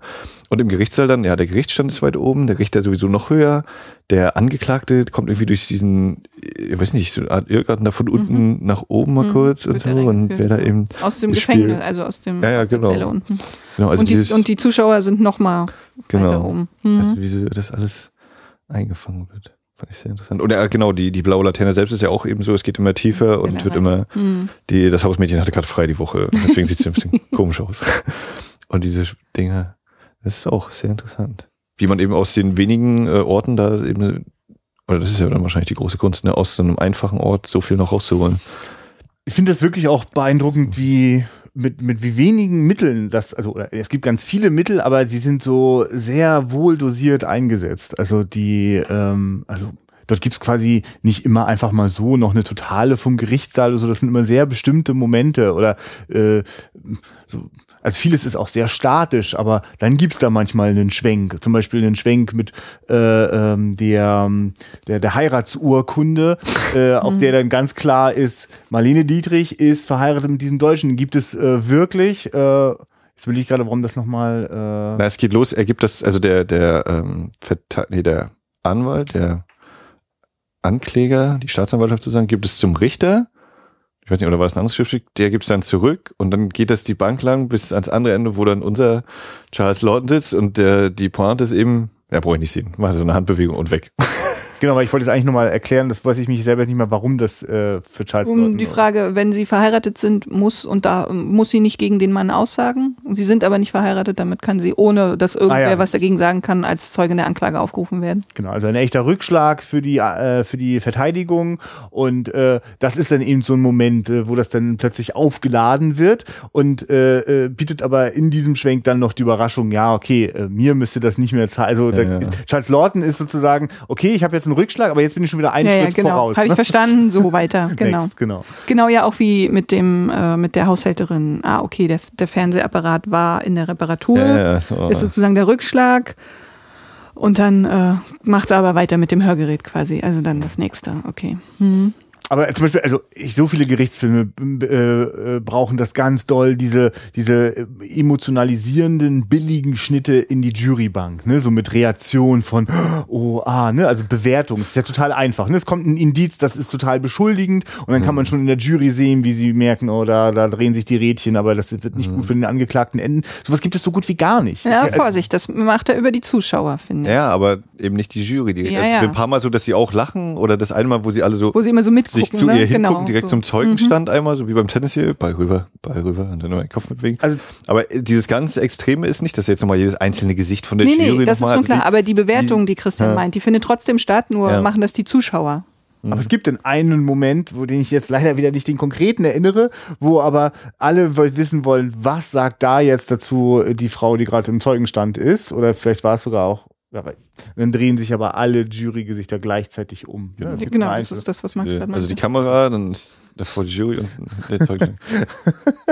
Aber also ich, ich mag das so gern, dass ähm, äh, ich bin also sehr fokussiert auf die Hauptfiguren, die ihm nicht, es ist eben nicht die Jury oder so, sondern es ist eigentlich das persönliche Drama, dass der Anwalt, der es nochmal so richtig wissen will, äh, die Zeugin der Anklage, von der wir noch nicht genau wissen, was sie da bewegt, aber sie tut es so intensiv und äh, äh, stark und natürlich den verzweifelten Angeklagten, äh, der eigentlich vor allem gerade nur eine Show abzieht, wie wir später wissen. Aber darauf sind wir ganz stark fokussiert, das erleben wir. Und all die anderen Sachen, da wo sie wichtig sind, da wo quasi äh, sich daraus was, was Emotionales herausschlagen lässt, dann wird es auch genommen, dann wird es auch präzise inszeniert. Aber sich darauf zu reduzieren und eben nicht noch, keine Ahnung, Genau, ich glaube, das beste Beispiel ist wirklich, also eben nicht äh, der, der Versuchung so oft zu, äh, der Versuchung ganz oft zu widerstehen durch eben den Schnitt in die Jury. Also so auf die, wie ich sagen würde, also, also mit, mit externen Dingen so eine Spannung zu erzeugen, sondern es entsteht immer aus den, aus den, den wenigen wichtigen Figuren heraus. Ich, naja. also es ist halt einfach immer wieder, äh, äh, merke ich, also, oh krass, jetzt sind schon wieder zehn Minuten vergangen und äh, es hat so einen, es hat so einen Fluss. Es gibt gar keinen, ähm, mir, mir fällt, also ich bemerke das äh, eigentlich nur durch das Vergehen der Zeit, äh, dass der Film mich gerade gut im Griff hat und mich, mich, mich gut äh, äh, durchsteuert. Mhm. Ich, ich hab, mir fällt gar nicht auf, weil jetzt irgendwie krasse Schnittfolgen oder Kamerabewegungen äh, da durch äh, sozusagen das Ganze am Laufen halten, sondern es ist die Präzision in dem Spiel, in den Dialogen Mhm. Und da drängelt sich kein, kein, kein, kein, keine extreme Kameraverrenkung dazwischen. Das heißt aber nicht, dass die Bilder irgendwie langweilig oder uninteressant werden, sondern die eine Einstellung, die es gibt, wenn Marlene Dietrich das erste Mal am Zeugenstand steht, die ist es dann auch. Also da braucht es dann auch nicht gar nicht noch viele Nee, genau. Varianten. Weil das Entscheidende ist, was dort gesagt wird. Und dann gibt's aber immer wieder mal so präzise Momente, wo wir äh, äh, über die Schulter der, äh, ähm, der Marlene Dietrich auf den ganzen Gerichtssaal Ja. gucken und auch so ein bisschen so diese drückende Schwere auch haben, weil da eben so, So viele, viele Menschen sitzen. und so voll die Ränge alle. Hm. Und äh, das finde ich eine, eine besondere Stärke von diesem Film. Hm. Und mir wird jetzt auch so klar, weil ich doch äh, am Anfang wiederholt schon so oft auch in diesem Podcast gesagt habe, ach, die Sachen, die ich, die ich besonders gut finde und die ich vielleicht auch schon gut kenne, ach, und die dann jetzt im Podcast besprechen, ach, da kann ich doch am Ende immer nur Lobhudelei machen. Und ähm, vielleicht hat das was Wertvolles, wenn wir in so einem Podcast natürlich auch von den großen, tollen, äh, also es gibt da wenig Zweifler daran, dass äh, Zeuge in der Anklage ein großartiger Film ist. Und ich würde so weit gehen, das ist einer von diesen wenigen Perfect Movies, weil ich wüsste gar nicht, was man daran anders machen sollte. Der sitzt, äh, der ist spritzig, der scheint auch noch viele Jahrzehnte zu überdauern und sein Publikum zu finden. Und vielleicht ist aber genau das der Punkt. Wir reihen uns einfach ein und bringen mit dieser Folge wieder ein neues Beispiel. Leute, falls ihr noch nichts von diesem Film gehört habt oder dachtet, ach, war da was? Ist da, war, habe ich mal vor Ewigkeiten gesehen. Guckt ihn euch wieder an, der, der ist es wert. Vielleicht ist das ein Grund, auch die großen Klassiker äh, des Kinos zu besprechen. Denn wir haben einen, das ist einer von denen. Der, Aber die haben wir jetzt schon abgeschaltet, weil wir doch mit dem Spoiler waren. Genau. Musst du die die Kapitelmarke setzen. Das stimmt. Wenn die jetzt denken, hm, könnte ich mir mal angucken, ich, also, dann muss ich das Konzept dieses Podcasts nee, also das ist ja auch, ähm, weil es jetzt gerade eben darum ging, glaube ich, ne, mit dem Thema, äh, was erzähle ich denn hier einem, einem und ist denn jetzt trotzdem noch Spannung drin, wenn ich weiß, wie es ausgeht? Ja, also wenn ich jetzt den Podcast gehört habe, dann denke ich, hm, könnte ich eigentlich mal gucken, den Film. Aber so richtig mitfiebern kann man ja dann auch nicht. Oder man achtet dann natürlich schon wieder ganz auf ganz andere Elemente. Aber ich glaube, beim ersten Mal, wenn ich den das erste Mal sehe, würde ich das vorher nicht unbedingt gewusst haben wollen. Wenn es ist, also es geht mir bei vielen Filmen, wo ich schon irgendwie weiß, ja, der ist der Mörder und da ist dieses und so und so passiert das. Mord im Orient Express habe ich neulich auch so halb gespoilert bekommen, wo ich dachte, okay, na gut, versuch's es mal irgendwie zu verdrängen und vergessen, den irgendwann mal zu gucken. Das habe ich zum Beispiel wieder vergessen, was die Auflösung ist. Das Genau. ist Ich- ich übrigens jetzt dein auch nicht. Segen. Das ist dein Segen, dass du Ich jetzt auch nicht. Auf jeden Fall. vergessen kannst. Ähm, ja. Ne? Und klar, wenn wir hier, ähm, weil ich beim Bahnhofskino die Spoiler-Folge neulich gehört hatte, und da war eben auch so dieses, naja, ähm, wenn man sich intensiv über einen Film, äh, mit, wenn man sich intensiv über einen Film unterhält, dann tauscht man sich natürlich über die Eigenheiten aus und ähm, dann meinte dann auch immer, ja, das, äh, wenn ich über einen Film sprechen will, dann muss ich auch darüber reden. Und wenn das der einzige Grund ist, warum ich einen Film sehen will, dann ist der Film halt scheiße, weil er sonst nichts zu Genau. bieten hat. Und das ist ja in dem Fall nicht so. Aber trotzdem ist es für mich so, wenn ich den das erste Mal sehe und mich tatsächlich nicht großartig informiert habe, sondern nur, ja, hier Mhm. Billy Wilder, Zeugen Anklage, guck dir mal so ungefähr. Das ist für mich auch so dieses, ja doch, ich, ich rätsel ja auch mit, mit, was kommt jetzt, wie kommt's jetzt? Und wenn ich vorher schon weiß, so und so wird's ausgehen, dann denke ich auch, aha, ja, der macht jetzt halt so. Und dann kann ich höchstens eben gucken, ja, wie spielt er, wie ist es Genau, inszeniert das und so, klar. ist, aber ich es glaube ist schon, wenn man ihn eine gewisse Grundspannung ist dann doch die, nochmal die fehlt dann und trotzdem, äh, ich habe ihn heute, ich glaube, zum vierten Mal gesehen und kann mich trotzdem, also habe mich trotzdem keine Minute gelangweilt, Mhm. erfreue mich an dem großartigen Spiel. Ist, ist schon richtig, wenn man gar nichts davon weiß, dann äh, ist es vielleicht blöd. Wenn man es auch noch nicht gesehen hat, dann mag sein. Aber der Film hat eben, dieser Film hat mehr zu bieten. Und Ja. er gehört auf jeden. Fall zu diesen Filmen, die zwar eine wahnsinnig große Schlusspointe, wie sie vielleicht aus The Sixth Sense haben, äh, also ne, das ist vielleicht ein etwas aktuelleres, mittlerweile auch schon gar nicht mehr so taufrisches Beispiel eines wahnsinnigen Endes, das viele Dinge ganz neu erscheinen lässt. Ähm, und dennoch ein, ein Wiederschauen sich dann aus meiner Sicht sogar erst recht noch lohnt, weil es so gut gebaut ist, weil es nicht nur einfach so eine, ah, ich, aus, aus der Hüfte so ein, so ein, so ein Wir müssen jetzt noch einen finden, ne? Genau, Sondern, es ist auch eben kein billiger Trick, so, Nee. sondern das, da, da steckt ja was drinne. Und wenn ich das halt schon weiß, dann guck dir das doch nochmal an und dann kannst du den Leuten zuschauen bei ihrem manipulativen Spiel und der heuchlerischen Art und Weise, wie äh, da sich jemand zum Opfer stilisiert. Und dann ne? erfreust du dich daran, wie gut es gemacht ist. Ja. Weil es dann, genau, weil es dann trotzdem noch funktioniert. Und es gibt viele Filme, die dann völlig auseinanderbröseln, weil, ja, es ging halt nur darum, eine krasse Schlusspointe, die aber, ja. die, die gar nicht gut, gut überlegt und motiviert ist. Und es bleiben eben solche Bilder wie You're Burning My Nose bei mir hängen, wo er eben das Feuerzeug hinhält Ja. und sie hat schon nichts den Kaugummi oder eben wie er davor das Glas nimmt. Ein wirklich ein tolles Talent von Billy Wilder, was die Beobachtung zwischen den Menschen, gerade zwischen Mann und Frau angeht. Äh, da hat er ein Gespür für, das kommt äh, großartig rüber. Ich denke auch gerade, wisst ihr was, dann haben wir halt einen Podcast, bei dem die Leute, wir geben ihnen ja fast immer die Gelegenheit, durch das Intro äh, auszumachen, bevor wir über das sprechen, nachdem wir den Film gesehen haben. Und äh, natürlich ist ja die Einladung immer die gleiche. Schaltet doch bitte wieder ein, wenn ihr ihn denn geschaut habt. Es gab schon mal einen Kommentar, wo ihr meinte, ah, jetzt habe ich Lust bekommen, mir den Film anzugucken, weil ihr gerade einen Podcast drüber macht. Ich meine, das ist natürlich das größte Geschenk. Das ist natürlich viel Vertrauensvorschuss für uns, dass es sich nach dem Film auch noch lohnt, uns nochmal zuzuhören. Ähm, wir bleiben dann doch dabei, ja. Wäre kurz dabei, das Konzept über den Haufen zu werfen. Nee, ist ja eigentlich äh, eine, wirklich eine schöne Idee. Also das fände ich jetzt auch die Königsklasse, wenn ihr eure Zuhörer, also wenn die das irgendwann machen, sozusagen das Vorgeplänkel hören, um welchen Film geht's, und dann erst den Film gucken, um dann zu hören. Oder ihn vielleicht auch sagen. schon im Regal stehen haben und dann, jetzt könnte ich ihn wirklich tatsächlich mal gucken. So Und jetzt wünsche ich mir, genau, jetzt wünsche ich mir sogar, liebe Hörerschaft, sogar von euch auch noch den Mut. Da gibt es vielleicht diesen Film, wo ihr denkt, oh nein, den will ich eigentlich gar nicht gucken. Er soll ja gut sein, aber es ist dieses komische japanische verkannte Meisterwerk und ich weiß nicht, es ist schwarz-weiß und oh. und die Untertitel gehen so schnell lang. Ähm, dann äh, schlagt uns doch diese Filme vor. Wir wagen uns für euch hinein. Christian und Max erzählen euch dann, ob es sich lohnt, anzugucken oder nicht. Aber äh, ich, ich bin tatsächlich dieser Mensch, der gerne diese Entdeckungsreisen macht, aber ich brauche Mittäter, äh, Mitstreiter, mit, mit äh, äh, Kumpanen, die sich da sozusagen drauf wagen, äh, hineinwagen in so unbekannte Gebiete. Und ich versuche übrigens, wann immer wir Filme gucken, die ich dann doch schon gut kenne, wie so wie zum Beispiel jetzt vor kurzem erst Aliens, ähm, dann, dann äh, versuche auch ich dort in diesen Film reinzugehen, auf der Suche was, was, was, nach was Neuem. Und wer einmal sich vor Augen geführt hat, wie komplex äh, der Weg zu einem fertigen Film ist, da ist so viel zu entdecken. Also jeder Film erzählt noch tausend andere Geschichten mit. Also ich habe sowieso, wenn ich jetzt Podcasts, also andere Podcasts höre, wo ich dann denke, mein Ding ist, ich würde gerne äh, erfahren, was die Leute, die da eben drüber sprechen, wie, was die von dem Film halten, was sie gut finden, was sie schlecht finden, wie sie da bestimmte Sachen sehen und so. Und da ist es für mich völlig klar, dass man eben auch äh, die Handlung mit erzählt und wie das eben umgesetzt wird. Und deswegen ist das für mich dann auch so äh, immer durchaus immer wieder mal, oh, den Filmtitel, den kenne ich noch nicht. Ach, was soll's. Naja, und dann höre ich das eben einfach weiter durch. Das ist der, der Aspekt bei mir. Und naja gut, gerade heute, man erfährt sowieso immer viel zu viel über Filme wenn man da jetzt mit so einem reinen Gewissen irgendwie durch, oder mit geschlossenen Augen durch die Welt läuft, dann klappt es vielleicht bei ein, zwei Filmen auch, aber sonst. Oh, also ich habe äh, zwei gute Beispiele. Ich habe ohne irgendwas vorher zu wissen From Dust Till Dawn geguckt und Memento. Das sind zwei mhm. Filme, okay. wo ich nichts vorher wusste, was mich erwartet. Was für ein Ritt. Und äh, Arlington Road auch. Das finde ich äh, eine Arlington großartige Road ich auch, den Filme kann man aber auch ever. Immer wieder gucken. Ja. Genau, der funktioniert äh, super gut, auch wenn man das Ende kennt. Aber ich bin zum Beispiel super traurig, dass ich Planet der Affen gesehen habe und ich vorher wusste, was zum Schluss passiert.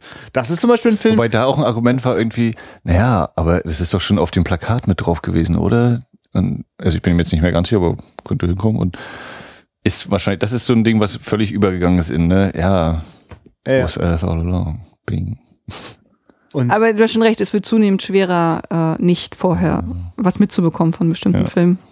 Und man sollte sich dann auch wirklich, ich merke, ich wollte das gerade bei Planet der Affen auch hinterfragen für mich. Ja gut, weil ich das Ende dann schon wusste und ich deswegen nicht mehr umgehauen war vom Ende. Hm. Ist das jetzt wirklich nur das Problem von demjenigen, äh, der mir das erzählt hat schon vorher? Oder liegt es vielleicht auch am Film, dass er dann doch nicht mehr zu ich glaub, bieten hatte? Also ich stimme da Max zu, das liegt ja. dann am Film, weil äh, Arlington Road ist auch so ein Beispiel. Auch wenn ich das Ende kenne, kann ich mich beim zweiten Mal daran erfreuen, wie gut der dahin konstruiert ist. Weil hm. beim ersten Mal raff ich vielleicht noch gar nicht alle Details äh, und beim zweiten Mal oder dritten oder was auch immer, kann ich mich darüber freuen, wie gut das gemacht ist, dass das zu diesem Punkt läuft. Oder bei, bei Soylent Green finde ich, der funktioniert auch, wenn man weiß, was, was, worum es geht, was die Pointe ist. Du weißt, ja. weißt du, der sagt dir gerade gar nichts, nee. ne? Silent Green. Also ich habe den Titel schon gehört, aber ich habe den Film noch nicht gesehen. Ey, komm, Und ist ja einer, dafür ist der Podcast doch da, oder? Einer, einer der Filme. Silent Green ist Menschenfleisch. Ach so, doch, Und das, das, das, das, viel, das, das Erschreckendste ist ja eigentlich, dass das irgendwie, also ich so ein Typ hier, so ein Fitness-Typ hier hat irgendwie, tatsächlich gibt es Soylent jetzt auch zu kaufen. Es ist, mm. hochkonzentriertes Energiegedimsel oder so. Und das ist das, wo ich dachte, krass, dass das irgendwie von den Medien zwar so ein bisschen aufgegriffen wurde, aber dass das nie so durchging von wegen, ja, äh, Science Fiction hat es schon längst vorgemacht und das mhm. dahin werden wir kommen. Und äh, es geht nicht mehr darum, echte Na Mittel zu Nahrung zu verarbeiten, sondern halt künstliches Zeug zu, zu erzeugen. Und das äh, nimmt man dann zu sich und. Uh, ich meine, es beginnt ja jetzt, dass all die Dystopien, die 1984 vorgebracht hat, dass die ja jetzt eh alle wahr werden, mhm. dass die ganzen bitteren Schlusspointen dieser Filme wie Brasil und 1984 alle so, ach so, na, also ja, ja, manch einem vielleicht nicht so mehr bewusst ist, was daran jetzt so schrecklich sein soll, was doch jetzt schon längst Normalität ist. Ja. Oh. Wir müssen mal wieder einen Science-Fiction-Film gucken. Ja, das ist eine gute Idee. Es gibt da so DDR-Science-Fiction-Filme aus den 50er und 60er Jahren. Da wüsste ich ja gerne mehr drin. Uh. Ja.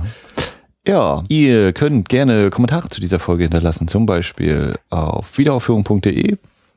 Dort äh, gibt es viel zu entdecken. Da gibt es ja auch immer noch die Umfrage zu dem Thema, welchen Film besprechen wir in der 50. Folge. Äh, ihr könnt uns aber auch bei facebook.com slash Wiederaufführung äh, ein dickes Gefällt mir geben. Wir sind nah dran an der 100 mittlerweile. Mann, Mann, Mann. Das schon nach einem Jahr. Und da könnt ihr auch Filmwünsche äußern, Vorschläge machen, äh, eure Meinung kundtun. Äh, ihr könnt uns auch immer noch gerne flattern über unsere Homepage. Ihr könnt uns bei Twitter folgen. Ähm, Danke an Jacker, der vor kurzem mal geflattert hat bei einer Episode. War das nicht Daniel bei Jaws? Das ist richtig. Danke, Daniel. Mhm. Aber Jacker, der hat auch mal geflattert. oh, so. Ja, genau. Und wie die ganzen Kommentare, die Kommentarflüsse haben wir schon am Anfang der Folge erwähnt. In diesem Sinne sage ich, wie immer, guckt Filme, habt Spaß dabei. Äh, bis zur nächsten Folge. Wir hören uns. Hat mir Spaß gemacht mit euch. Ja. War ein sehr interessanter Fall. Ciao. Tschüss. Ciao.